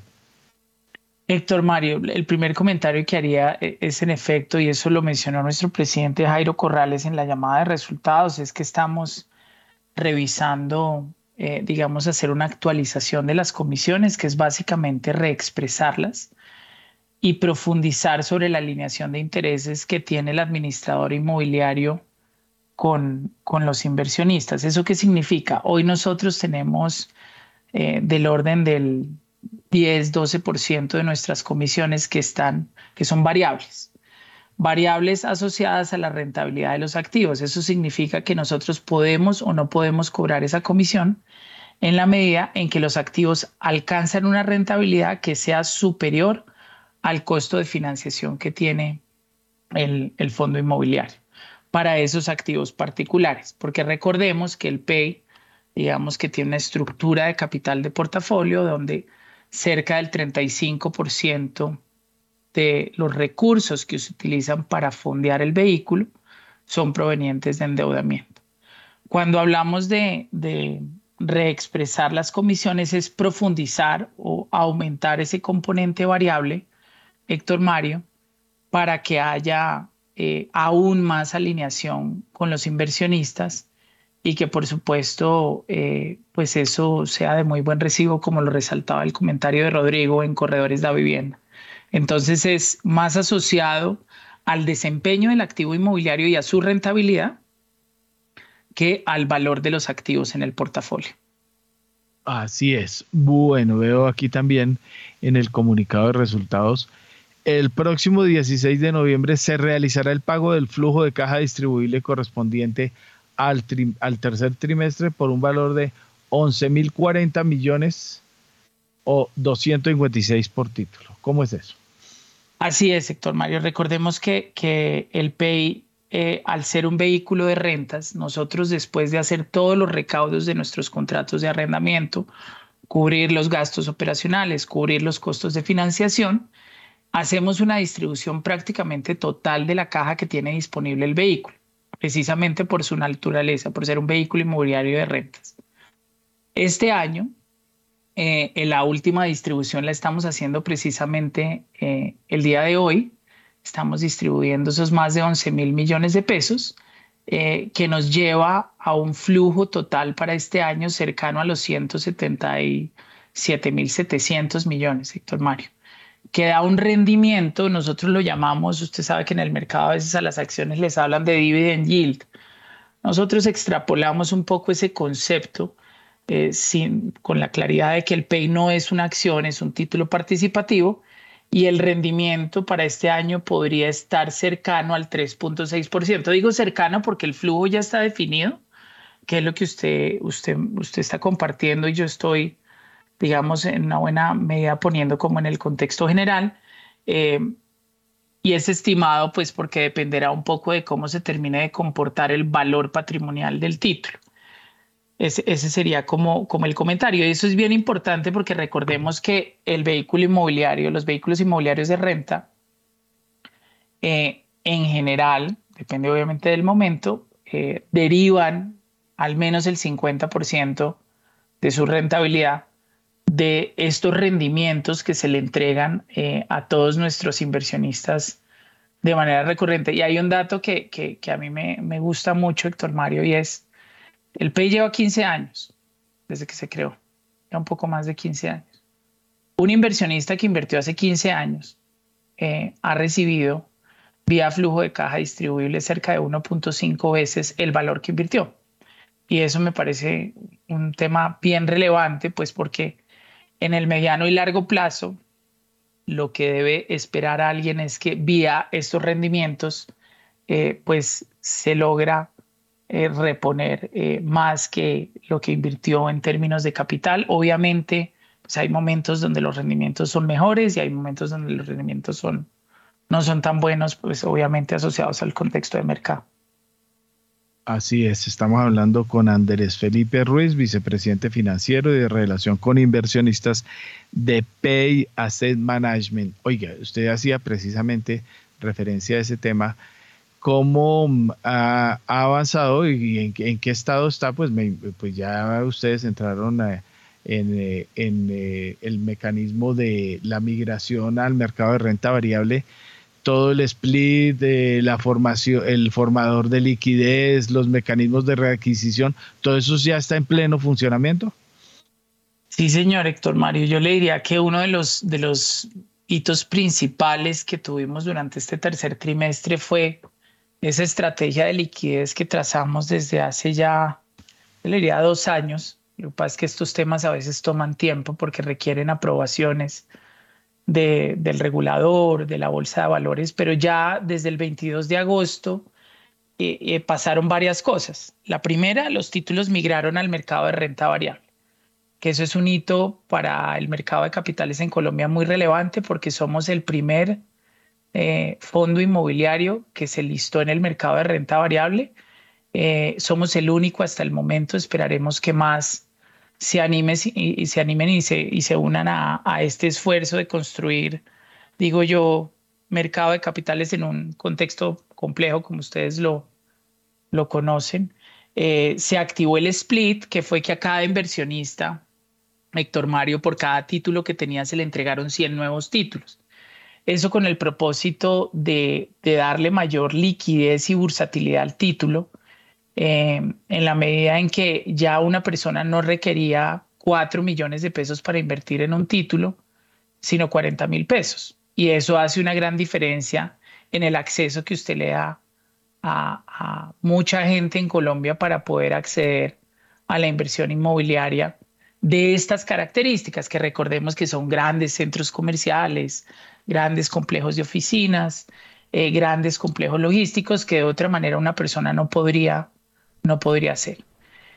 Eh, activamos también el formador de liquidez, que solo para recordar y para explicarle a toda la audiencia, un formador de liquidez es un intermediario del mercado de valores o una comisionista de bolsa, en este caso es Alianza Valores, que durante toda una jornada bursátil, Héctor Mario está poniendo órdenes de compra y de venta.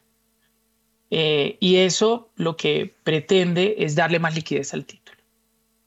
Y el último elemento de esa estrategia, Héctor Mario, fue la activación del mecanismo de readquisición. Y es que en virtud, pues usted sabe que los mercados, y, creo que ustedes lo han discutido a, profundidad en este espacio en diferentes momentos, los mercados han estado muy convulsionados por distintas razones y factores, y por supuesto los títulos participativos del PEI y de los demás vehículos inmobiliarios no han sido la excepción. Hemos tenido caídas importantes en el precio del mercado secundario, con unos descuentos muy grandes respecto al valor patrimonial y es precisamente esa situación lo que nos ha llevado a desplegar todos estos mecanismos. Y la readquisición, pues con estos descuentos tiene todo el sentido y es el, el fondo o el patrimonio autónomo readquiere títulos en el mercado de valores, eh, en el mercado abierto, eh, precisamente para poderle dar más liquidez y eso se activó el 20 de octubre. Eso fue posterior, le diría yo, al, cierre del trimestre, pero pues eh, era un hecho lo suficientemente relevante para compartírselo pues a toda nuestra base de inversionistas y pues a la audiencia de primera página como uno de los elementos claves de esta estrategia.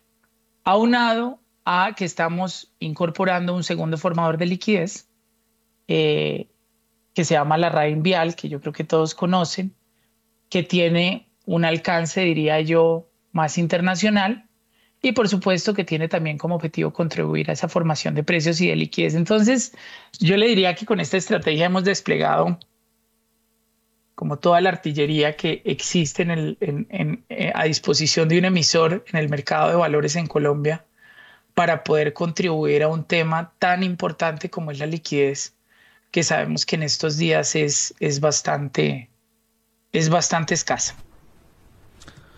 Muy bien, 7 de la mañana y 29 minutos. Pues Andrés Felipe Ruiz, muchas gracias por haber estado con nosotros durante esta emisión de Primera Página Radio. Siempre bienvenido a Javeriana Estéreo. Mil gracias a todos y muy buen día.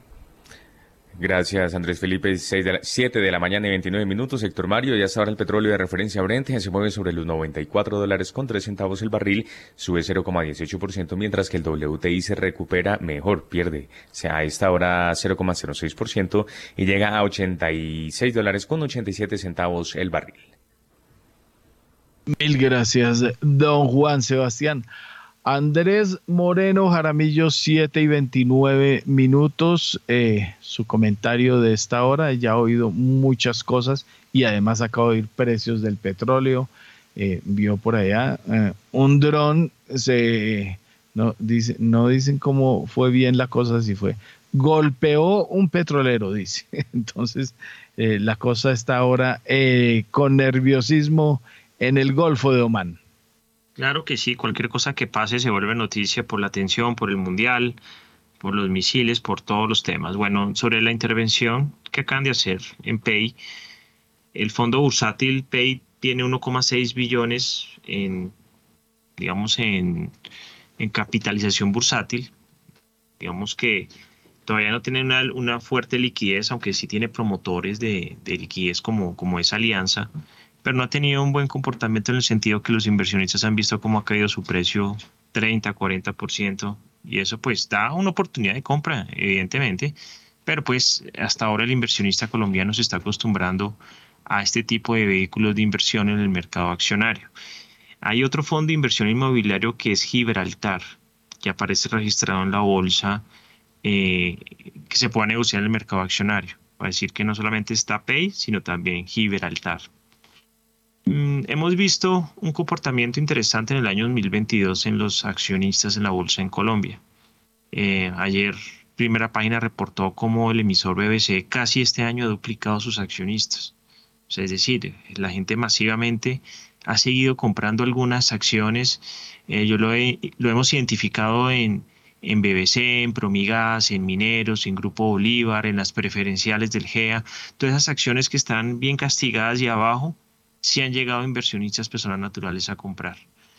Esperemos que toda esa paciencia y ese riesgo que han tomado sus inversionistas pronto se, se terminen hacia, hacia un alza y hacia utilidades y confianza en el mercado. Estaba leyendo lo que primera página envió en exclusiva sobre la respuesta a los abogados de Gilinski. A mí me parece que tienen razón, pero pues ya la OPA termina pasado mañana. Mí me parece que si no se toma una decisión, si GEAS hace caso omiso, haciéndole caso a sus abogados, se puede ir un lío tremendo, un lío tremendo, que inclusive puede llevarse por delante no solamente Gran Patrimonio y Grupo Sur en demanda, sino también inclusive incumplimiento por parte de la Junta Directiva.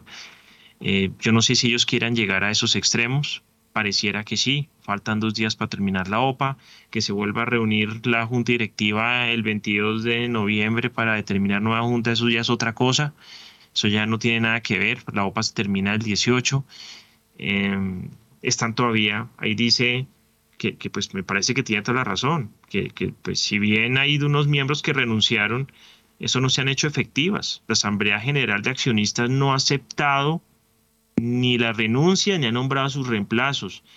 Entonces, mientras eso no ocurra, los señores que renunciaron todavía están en su cargo. Yo creo que es muy triste que, que terminen los estrados judiciales decidiendo un negocio bursátil. Es un pesar. Ayer salió un gran número o un monto importante de inversionistas en la OPA, 7 millones de acciones aparecieron en la OPA de Nutresa, algo que pues uno dice, wow, ¿quién? Pudo haber sido. Yo, estuve haciendo cálculos y no logré determinar. Y hay que tener en cuenta cuando miramos los accionistas minoritarios o los accionistas mayoritarios, mejor de Nutresa, que aparecen unos 10 patrimonios autónomos que tienen de a millón, millón doscientas acciones, pero si uno suma, eso suma un billón de pesos. No sé si alguno de ellos vendió, eh, pero creo que eh, ojalá no se hayan a pleito. O sea, yo sé que, miren, Doy un ejemplo hace 10 años, Interbolsa cuando se quebró. El presidente Interbolsa tuvo en sus manos la salvación de la empresa y de la bolsa en Colombia. Si él incumple el pago con Bancolombia, que en ese momento le detenía a la empresa pignorada, si él incumple el pago, Bancolombia se hubiera quedado con Interbolsa, hubiera administrado los fondos, los hubiera liquidado, no hubiera pasado nada, hubiera, terminado de pronto respondiendo por los repos, eh, en fin, o sea, seguramente sería una, habría sido una salvación para la liquidez del mercado. Y lo que los Jaramillo decidieron fue meterle mano a los fondos, como no tenían plata, meterle mano a, las carteras colectivas en ese momento de Interbolsa y con esa plata de los inversionistas pagarle a Bancolombia. Y ahí ya cuando le meten plata al, dinero de los inversionistas ya no hay nada que hacer. Eh, prefirieron llevarse por delante a la firma por su ego, por su cantidad de cosas y, vean lo que terminó. Ojalá este negocio no termine en eso. los temas políticos, control, regionales, tienen que pasar de lado. Está por encima un negocio billonario que le sirve a todo el mundo. El pleito jurídico no le sirve a nadie. Eh, yo sé que es, que, es un llamado pues tonto porque hay muchas tensiones y hay muchos egos, pero ojalá eh, estos dos días se reflexione sobre, sobre la sobre solucionar este conflicto y este impasse. Sí le sirve a unos. Acuerde que a los abogados, ¿no? Bueno, a los abogados les sirve a, les sirve a unos interesados que no les sirve a ellos. sí, y a unos que no les, interesa que se les, les muevan del, del puesto donde han estado acomodados desde hace rato. Pero bueno, eso es pelea entre ellos, como digo, que entre el diablo y escoja. Ahí está el problema. Bueno, eh, no, 7 y 35 de la mañana. A esta hora tenemos también otra invitada especial en primera página radio. Se trata de Paula Neira, una de las eh, contrataciones ejecutivas del equipo de Mambu en, Mambu en Colombia. Eh, ella eh, antes de sumarse a Mambu, eh, ocupó otras posiciones en Oracle, Deloitte y sobre ella, bienvenida Paula, eh, con ella vamos a hablar de el más reciente estudio del consumidor financiero. En esencia, busca responder de cómo escogen los, los jóvenes su banco. ¿O me equivoco, Paula? Bienvenida a Primera Página Radio. Héctor Mario, buenos días. Muchas gracias por la invitación. Así es. ¿Cómo estás? ¿Cómo van las cosas, Paula? ¿Cómo es el estudio, alcances y conclusiones? No, datos interesantes, Héctor Mario. A ver, el estudio tuvo una voluntad específica de querer arrojar un análisis sobre la población joven y pues obviamente su elegibilidad en los productos financieros que quieren consumir, ¿no? Entonces yo creo que ahí lo que más se busca es entender qué correlación hay pues entre ese acceso a los servicios financieros y la demanda de los productos y, y claramente la población joven eh, en algún momento llegamos a pensar, bueno, ¿cuál realmente es su intención y qué, dónde, qué tipo de cosas los motivan y cómo quieren consumirse y cómo es esa relación entre lo que es la banca tradicional y, y el neobanco al que ellos hoy pueden tener acceso, ¿no? Entonces, un poco así a grandes rasgos. En el estudio, lo que nos fue, pues, eh, lo que arrojó fue que a nivel de acceso, el, canal digital claramente muestra una tendencia absurdamente alta, o sea, 85% de la población que se encuestó, para que te hagas una idea, fueron 1.250 jóvenes latinoamericanos. Eh, encontraron obviamente en la aplicación móvil o en la plataforma en línea, pues su mayor gusto para acceder a productos y servicios financieros, ¿no? Eso te deja un poco el, el, el, punto de pensar que obviamente los neobancos, que se caracterizan por no tener una presencia física, pues obviamente tienen un gusto por la usabilidad de estos jóvenes hacia, digamos, los tipos de productos que le pueden ofrecer, ¿no?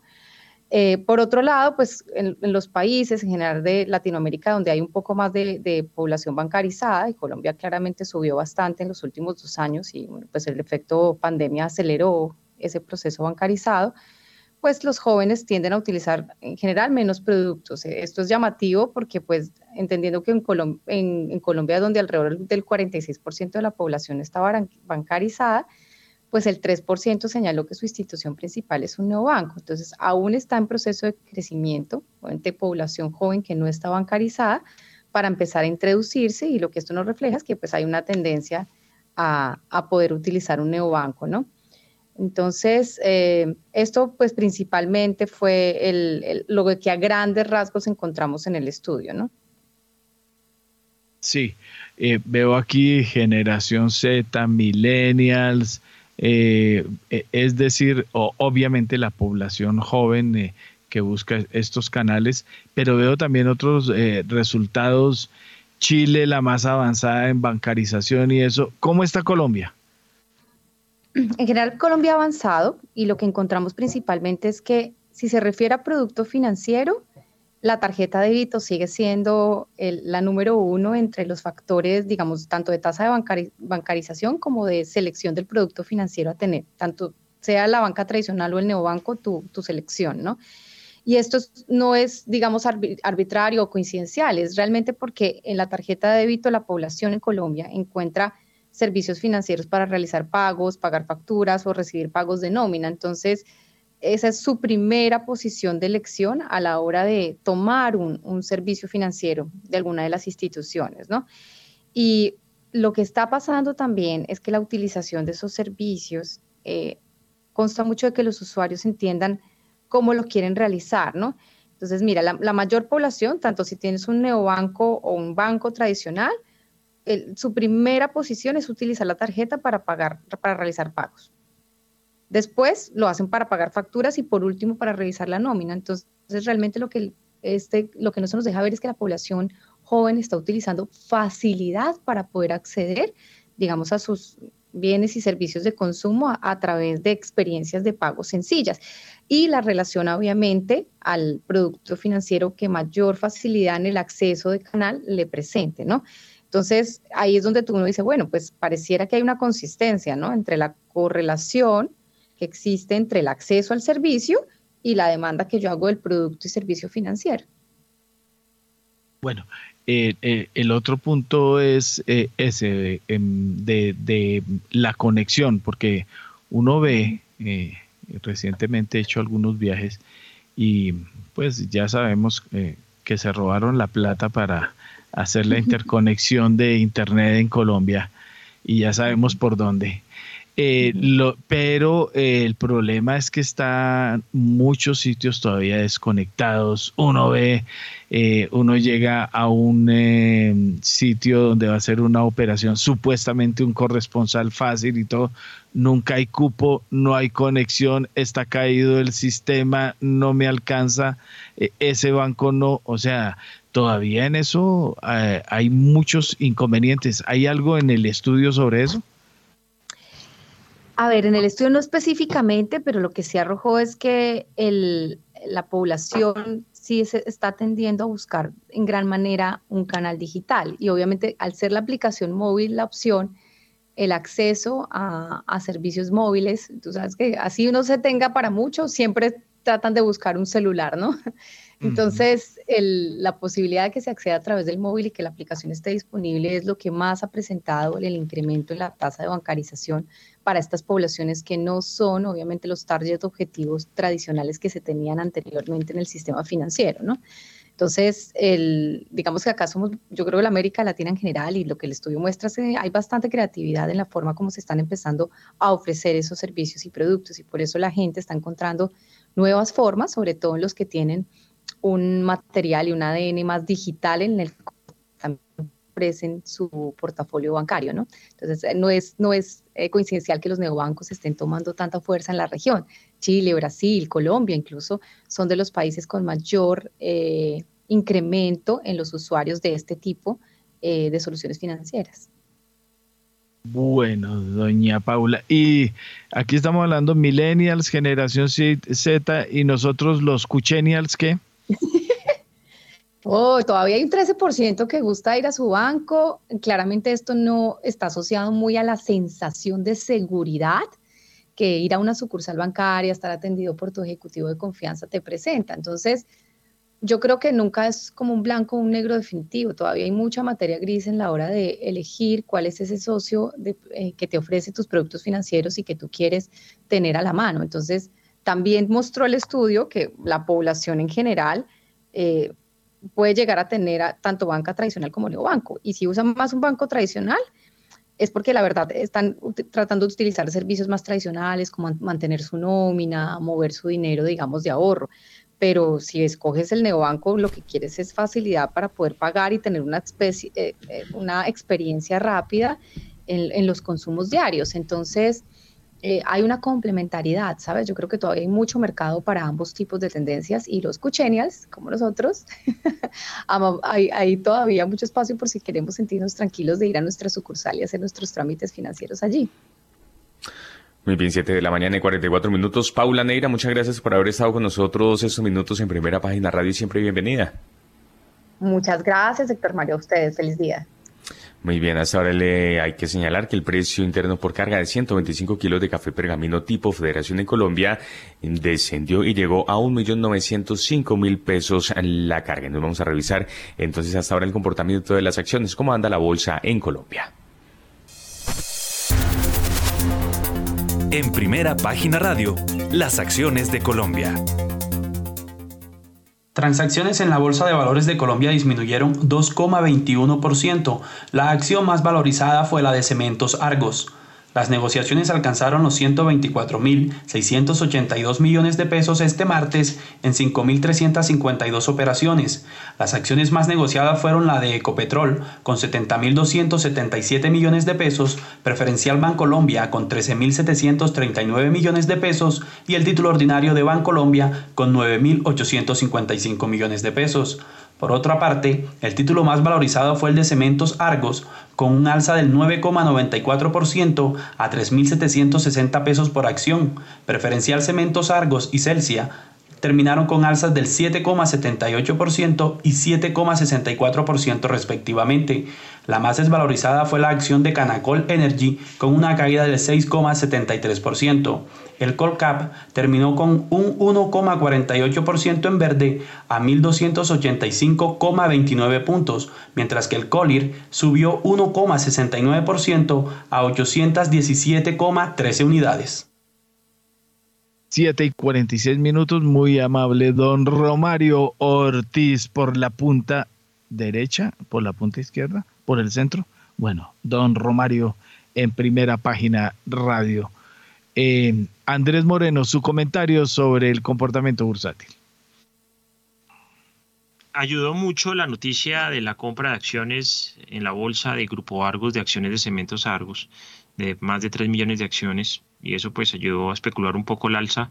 Las acciones, Cementos Argos subió 9% y, y Preferencial Semargos eh, subió 7%. Llama la atención, esas preferenciales suben pero cuando no va a haber el monto de negociado son 200 o 300 millones de pesos nomás.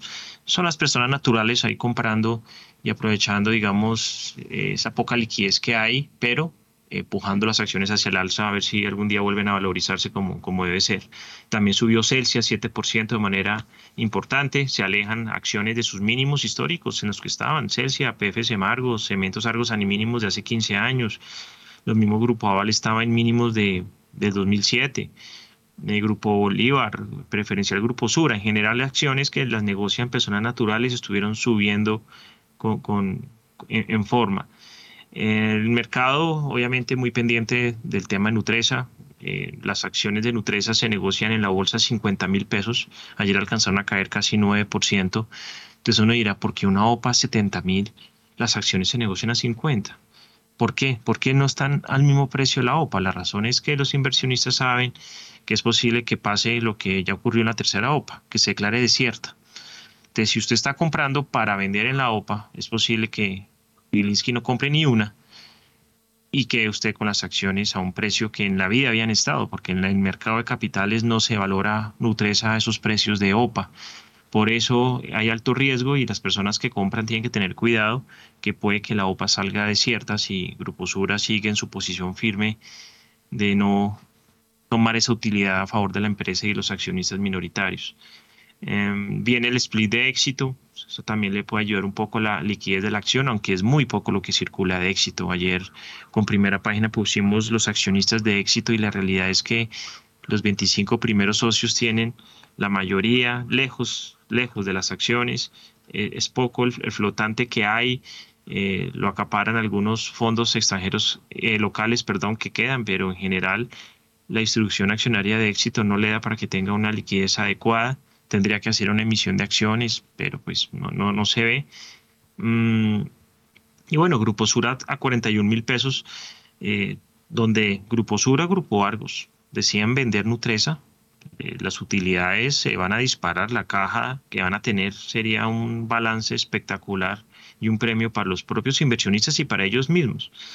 Entonces la bolsa muy bien ayer, a pesar de que el dólar estuvo bastante volátil, la bolsa en Colombia estuvo con alzas interesantes, se ve un repunte, se ve un pequeño rally de fin de año, eh, Copetrol también subiendo 5% después de esa caída del viernes era una oportunidad de compras, negoció ayer 70 mil millones de pesos de Copetrol, 28 millones de acciones, así es que nos gusta ver buenos montos, ver fondos extranjeros entrando, comprando y que las acciones recuperen los precios que tenían desde antes de pandemia. Mil gracias, eh, don Andrés Moreno, 7 y 49 minutos y como siempre con otro invitado especial en primera página radio. A esta hora tenemos comunicación con Sebastián Sánchez, eh, gerente de un tema muy especial. En la zona G estuve probando pastelería nada menos coreana. Se acaba de abrir allí un restaurante, Ari eh, Bakery and Coffee, panadería, pastelería, café, es decir, curioso cómo Sebastián, bienvenido a Primera Página Radio, llega pan eh, y comida coreana a Colombia. Hola, muy buenos días, ¿cómo están? Eh, bueno, Ari llega eh, desde, desde, Estados Unidos, somos una panadería que, que nace allí. tenemos siete panaderías ahora mismo en todo el estado de la Florida, Miami, y alrededores. Eh, y bueno, Ari, Ari significa un, un, canto que hacen los campesinos eh, al momento de labrar la tierra y lo hacen cuando trabajan en comunidad. Entonces, eh, pues un poco de esto también es lo que, lo que vemos acá, ¿no? Entonces, tenemos trabajo en comunidad y, y, unos panes deliciosos, por eso, por eso nuestro nombre Ari. Yo estuve por allá, deme la dirección exacta para que la, pues precisamente quienes están oyendo vayan y aproveche que les sale gratis. Sí, señor, es calle 69, 504. En toda la esquina nos encuentra. Bueno, entonces, eh, cuénteme, ¿cómo es la conexión con Corea, así sea por Estados Unidos? ¿Cómo es el asunto y qué eh, encuentra uno de distinto, aunque hay cosas muy parecidas, en la panadería y la pastelería coreanas? Eh, sí, entonces eh, nosotros somos una panadería coreana, 100%. Nuestro chef vino desde Corea, él, está de hecho viniendo cada, cada mes eh, unas semanitas, está con nosotros revisando todos los procesos. obviamente van a encontrar una panadería totalmente diferente, tanto en sabores, en texturas. Encontramos, por ejemplo, donas con frijol rojo dulce, que para nosotros los latinos, pues encontrar el frijol rojo en, el mundo del dulce es, bien distinto. Eh, también frijol blanco, dulce. Nosotros estamos acostumbrados a ver el frijol o cuando nos hablan de frijoles en el mundo de la sal. Entonces, eh, eso por un lado. También tenemos unas tortas eh, magníficas, la textura, la suavidad, el balance del azúcar. estoy seguro que, es difícil encontrar un, un producto de esta calidad. Bueno, pero me sigue evadiendo. ¿Cuál es la conexión con Corea? ¿Cómo llegó usted a Corea en este negocio? Eh, bueno, nosotros, nosotros nacemos en Estados Unidos, pero los dueños son coreanos. Eh, ellos están eh, pues metidos en el tema de, mm, de la tecnología, tienen sus empresas de tecnología, pero son amantes de la panadería y la panadería coreana está cogiendo muchísimo alrededor del mundo. Entonces ellos van a Estados Unidos, eh, montan su primera panadería allí en Estados Unidos, han ido creciendo alrededor de, seis años y esta es la primera panadería eh, coreana que tenemos en Latinoamérica. Bueno, Sebastián, usted me, eh, tocó el tema del famoso, la crema de frijol, pero veo también, aquí veo cream puff, más aireada, rellena, red bean donut, hamster, white bread y veo también eh, en bebidas bubble tea de frutas, tapioca, binzo. ¿Qué más se puede encontrar ahí?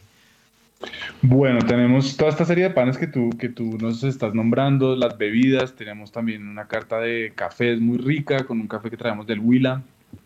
Eh, tenemos una serie de desayunos también, donde puedes encontrar como la mezcla de las técnicas en panadería coreana con sabores colombianos. Entonces tenemos sándwiches eh, con un croissant, huevos, unas salsas deliciosas que hizo nuestro chef. También tenemos algo de almuerzos.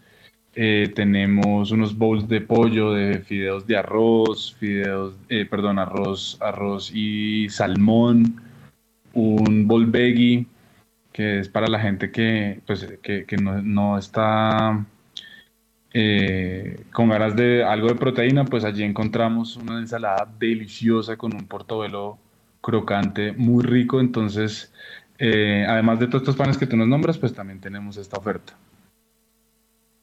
Muy bien, Sebastián, muchas gracias por haber estado con nosotros. Siempre bienvenido, 755. Feliz día.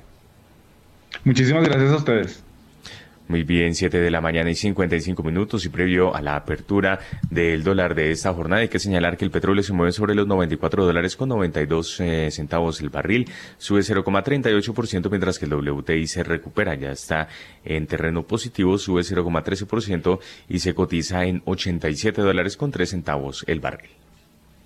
Sigo viendo aquí los futuros de Wall Street en rojo, bueno, en rosadito, 0.01% en rojo eh, sugieren eh, eh, punto 03, acaba de cambiar. Están todavía en rojito los futuros, pero es un, un rojito diluido, todavía la cosa puede cambiar de aquí a la apertura. Oiga, eh, don Nelson Vera, antes de que se me vaya, que usted es puntual a las 8, hágame algún comentario que quiera actualizar de sus temas a estas alturas sobre lo que viene sucediendo. Bueno, pues la verdad estaba un poco sorprendido con la noticia de ayer por la noche acá en los Estados Unidos de un nuevo lanzamiento de la candidatura presidencial de Trump. Sorprendido porque lo que discutíamos la semana pasada de esa granola roja republicana que no fue y que probablemente implica no solamente que los demócratas mantuvieron el Senado, sino que la ventaja de los republicanos en la Cámara Baja va a ser mucho, mucho menor, pues precisamente fue en buena medida porque los votantes indecisos rechazaron el discurso populista de Trump. Entonces no creo que sea una muy buena estratégica repetir ese expediente de apostarle un caballo perdedor como Trump, estoy hablando de los, de los republicanos para el año 2024 si yo fuera una estrategia político republicano, le estaría tirando muchos más mis, mis apuestas al gobernador de la Florida, Ron DeSantis, ¿cierto? Entonces no creo que sea una muy buena estrategia porque ha mostrado ser perdedor tres veces, ¿cierto? Por mucho que, que a él no le guste que lo denominen así. Perdedor contra Biden en la elección presidencial en el 2020, no por mucho, pero perdedor le costó también, si mal no recuerdo, en 2021 esa elección eh, extraordinaria del, escaño del Senado en Georgia, la segunda derrota, y la tercera derrota ahorita en las elecciones eh, de, de tramo medio, de midterm que llaman acá en, los Estados Unidos. Entonces creo que no es una muy buena estrategia, eh, así que eso me deja un poco sorprendido. Así es, don Nelson Vera, 7 y 58. Oiga, pues eh, me voy a poner en el trabajo de actualizar eh, precisamente lo que, lo que sucedió entre anoche y esta mañana. Eh, Sura emitió un comunicado hacia las 9 de la noche. Bueno, estuvo todo el día anunciándolo, ¿no? Hasta que por fin salió con comunicado y dice que no considera que la reunión del 10 de noviembre en donde estuvieron los directivos de, eh, que, están de la parte de, del grupo Gilinski, eh, pues no considera que esa fuera una reunión de junta.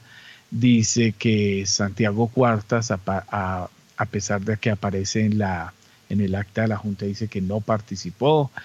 Y entonces entramos pues obviamente en la famosa discusión de que como ese día renunciaron los miembros de la junta que tienen que ver con el grupo empresarial antioqueño, eh, pues eh, eh, entra la discusión de si válidamente todavía están renunciados o aceptada la renuncia, como se diría.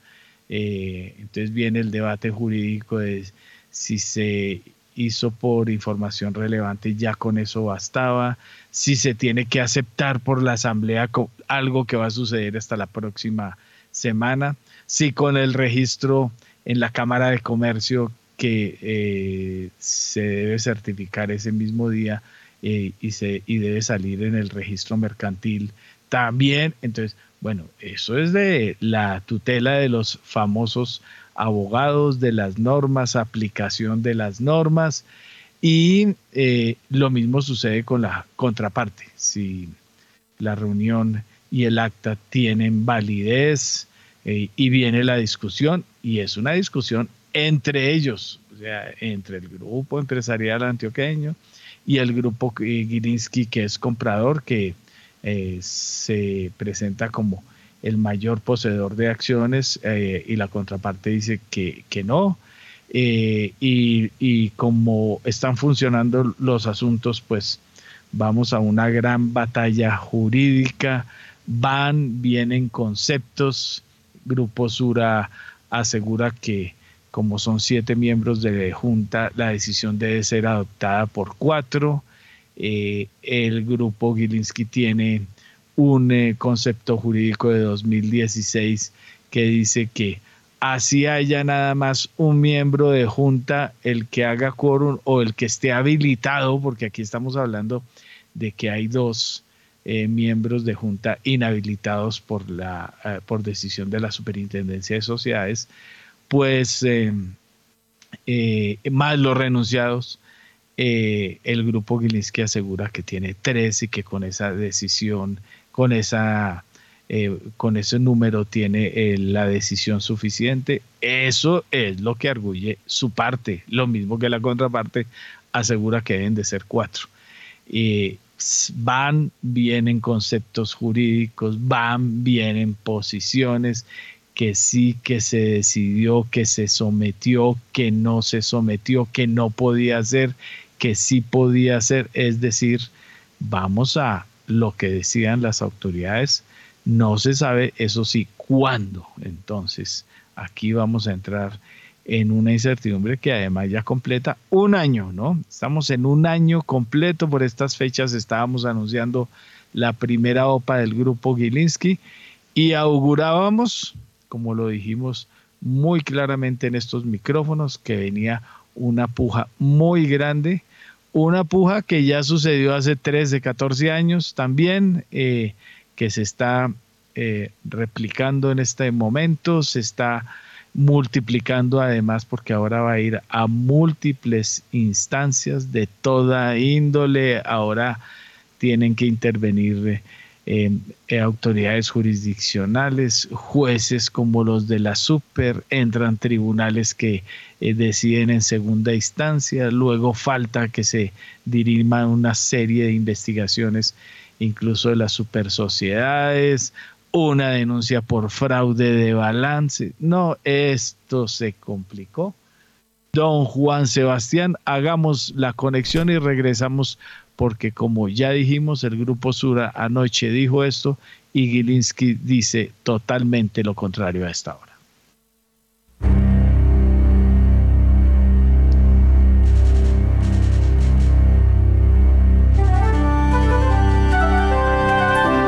91.9 Javeriana Estéreo, Bogotá. HJKZ. 45 años. Sin fronteras.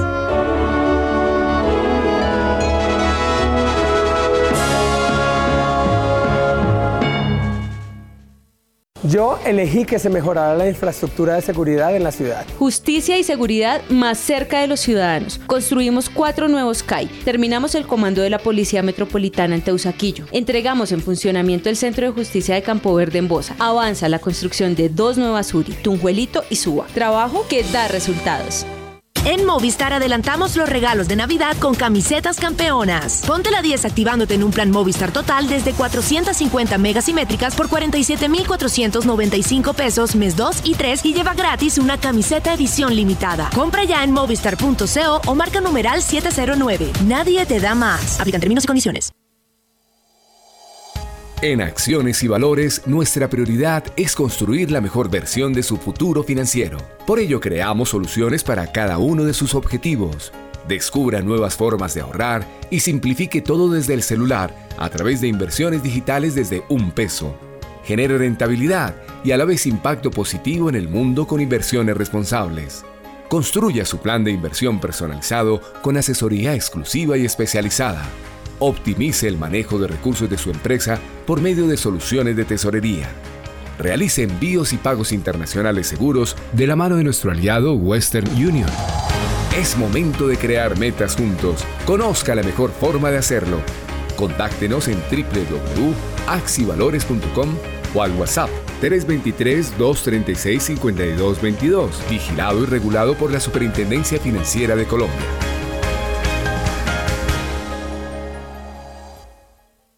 Yo elegí que se fortalecieran las instituciones que trabajan por la seguridad. Gracias al pago de tus impuestos estamos cumpliendo nuestro plan de gobierno. Financiamos la llegada de 3.000 nuevos policías, creamos 877 redes de cuidado y contamos con 1.626 frentes de seguridad activos y fortalecidos. Trabajo que da resultados. Javeriana Estéreo, sin fronteras. A esta hora, abren los mercados en Colombia. A las 8 de la mañana y 5 minutos, porque el dólar abrió este miércoles en 4.858 pesos con 99 centavos, baja 9 pesos con un centavo frente a su cierre de ayer, que fue de 4.868 pesos. Reiteramos entonces dato de apertura 4.858 pesos con 99 centavos, baja 9 pesos con un centavo frente al cierre de ayer. Mil gracias, don Juan Sebastián. Ya vamos a ir con William Varela eh, para la despedida y don eh, Andrés Moreno ya vio 4.858 pesos con 99 centavos. Un centavito, bueno, ya acaba de conectar a 4.850 pesos marcha en estos momentos el dólar. Andrés. Bueno, digamos que no se mueve mucho del cierre que hubo ayer, un poco a la baja. Eh, la expectativa de la OPA de Gilinski también le daba una posibilidad de bajada del dólar, porque entraba una gran cantidad de dinero, estamos hablando de más de 2 mil millones de dólares. Eh, qué tristeza para los accionistas que la plata se quede en manos de abogados y de intereses de algunos pocos, ¿no? Qué pesar cuando el mercado bursátil y a los negocios entran los abogados a, a encender los egos y no a pensar en, la, en el beneficio del mercado. Eso es lo que nos tocó. Eh, dólares, dólar abre estable, 4.850 es un precio alto frente al precio que vimos mínimo ayer. Esperemos qué tendencia tiene en la jornada. Mil gracias, don Andrés. 8 y 7 minutos de la mañana. William Varela, ¿qué es lo que hay hoy en el Congreso de la República? ¿Qué debate hay? Ah, bueno, le cuento. El debate que se estaba programando para las 9 de la mañana en la Comisión Tercera del Senado con la Junta Directiva del Banco de la República y que nos tenían expectativa por nuevas cifras que podría dar el emisor, pues se acaba de caer. El Congreso acaba de cancelar la sesión con todos los integrantes de la Junta Directiva del Banco de la República porque han decidido dedicarse a partir de las 9 de la mañana al debate o el estudio de la ponencia del proyecto bianual de regalía 2023-2024 por un monto de 31.3 billones. Eso quiere decir que las comisiones económicas van a trabajar hoy allá en Hacienda, en el Ministerio de Hacienda, para terminar el texto para segundo debate del proyecto bianual de regalías que estarían comenzando a votar la próxima semana en las plenarias de Senado y Cámara. Eh, hoy los integrantes del emisor debían explicar cómo va el tema de la inflación, pues que ya ustedes saben cómo está, que ya conocimos en las últimas horas, eh, hablar de las nuevas perspectivas económicas que tiene el equipo técnico del Banco de la República, pues nos quedamos con las ganas de saber esas nuevas cifras que traía el doctor Villar y todo su combo, pero bueno, ahí, así fue. Mire, ayer la Comisión Tercera del Senado no sesionó, tenían un debate sobre mm, plusvalía importante, interesante con el Ministerio de Hacienda. Lo cancelaron porque tenían que ir a la perdón, a la movilización eh, de apoyo al presidente Gustavo Petro. Y hoy cancelan porque van a montar o organizar la ponencia de las regalías petroleras o mineroenergéticas. Así pues que eh, bastante truncado el trabajo esta semana en comisiones económicas. Eh, por otro lado, le cuento que vamos a ver si sí se puede dar hoy en las plenarias de Senado y Cámara la aprobación de la conciliación o del acta de conciliación de la reforma tributaria que busca recaudar el próximo año 2023 20 billones de pesos y el 2026 más o menos 23 o, cerca de 23 billones en el 2024, 2025 y 2026. Así pues que hoy, plenaria de Senado, en las horas de la tarde, un poquito temprano dicen ellos que sobre las 2 de la tarde para aprobar la conciliación y más tardecito la, la plenaria de la Cámara también citada entre 3 y 4 de la tarde para aprobar la conciliación de la reforma tributaria. Hoy termina ese, esa película ahí en, en el Congreso y después tendrán que poner la firma a los presidentes de las dos eh, eh, mesas directivas, la de Senado y Cámara, y mandan a sanción presidencial esta misma semana la reforma tributaria. Ya como ustedes saben, eh, salió publicada en la Gaceta 1413 del 11 de noviembre la reforma tributaria, está lista, hay cambios y se espera que el próximo año pues ya opere la nueva medida. Y eh, finalmente, pues le cuento, Héctor, que hay bastante expectativa con el Plan Nacional de Desarrollo, pero acuérdese que eso tiene fechas específicas. Ayer presentaron ese borrador, pero después de seis meses podrían comenzar a debatirla en el Congreso de la República. Los legisladores dicen que hay tiempo, no hay que afanarse, que el Plan Nacional de Desarrollo se aprobará en su debido momento y podría ser en febrero del próximo año. Muy amable don William Varela, juicioso, chao. Eh, las dos notas de despedida. Eh, dos apartes rápidos de la carta de, de los abogados de Gilinski sobre lo que dijo el grupo Sura. Lo que dijimos, filigrana jurídica. Entonces dice, según lo explicado por la Superintendencia de Sociedades desde 1988 hasta hoy, las renuncias de miembros de juntas solo producen efectos cuando la Asamblea las acepta, ¿no? Eso quiere decir que la próxima semana el famoso debate de los siete miembros de la Junta, si cuatro eh, de siete tienen que votar, si uno solamente, como dice hasta el eh, grupo Gilinski, que hay un concepto jurídico que dice que si queda un solo miembro habilitado, pues que ese vote. Y lo mismo en este, votaron tres, entonces viene el debate de si esa reunión de esa junta es válida o no. Como dijimos ya, las dos partes dicen una cosa distinta y em, dice acá, las renuncias de los cuatro directores fueron inscritas al registro mercantil el 10 de noviembre, pero hasta las 4 y 15 de la tarde de ese 10 de noviembre, es decir, después de concluida la reunión. Entonces todavía estaba vigente la Junta eh, según el asunto. Luego viene aquí que las renuncias intempestivas fueron dadas a conocer a la 1 y 37 de la tarde cuando ya había comenzado la junta. Entonces, este es el debate, la filigrana, que sí, que no, que en casa mando yo.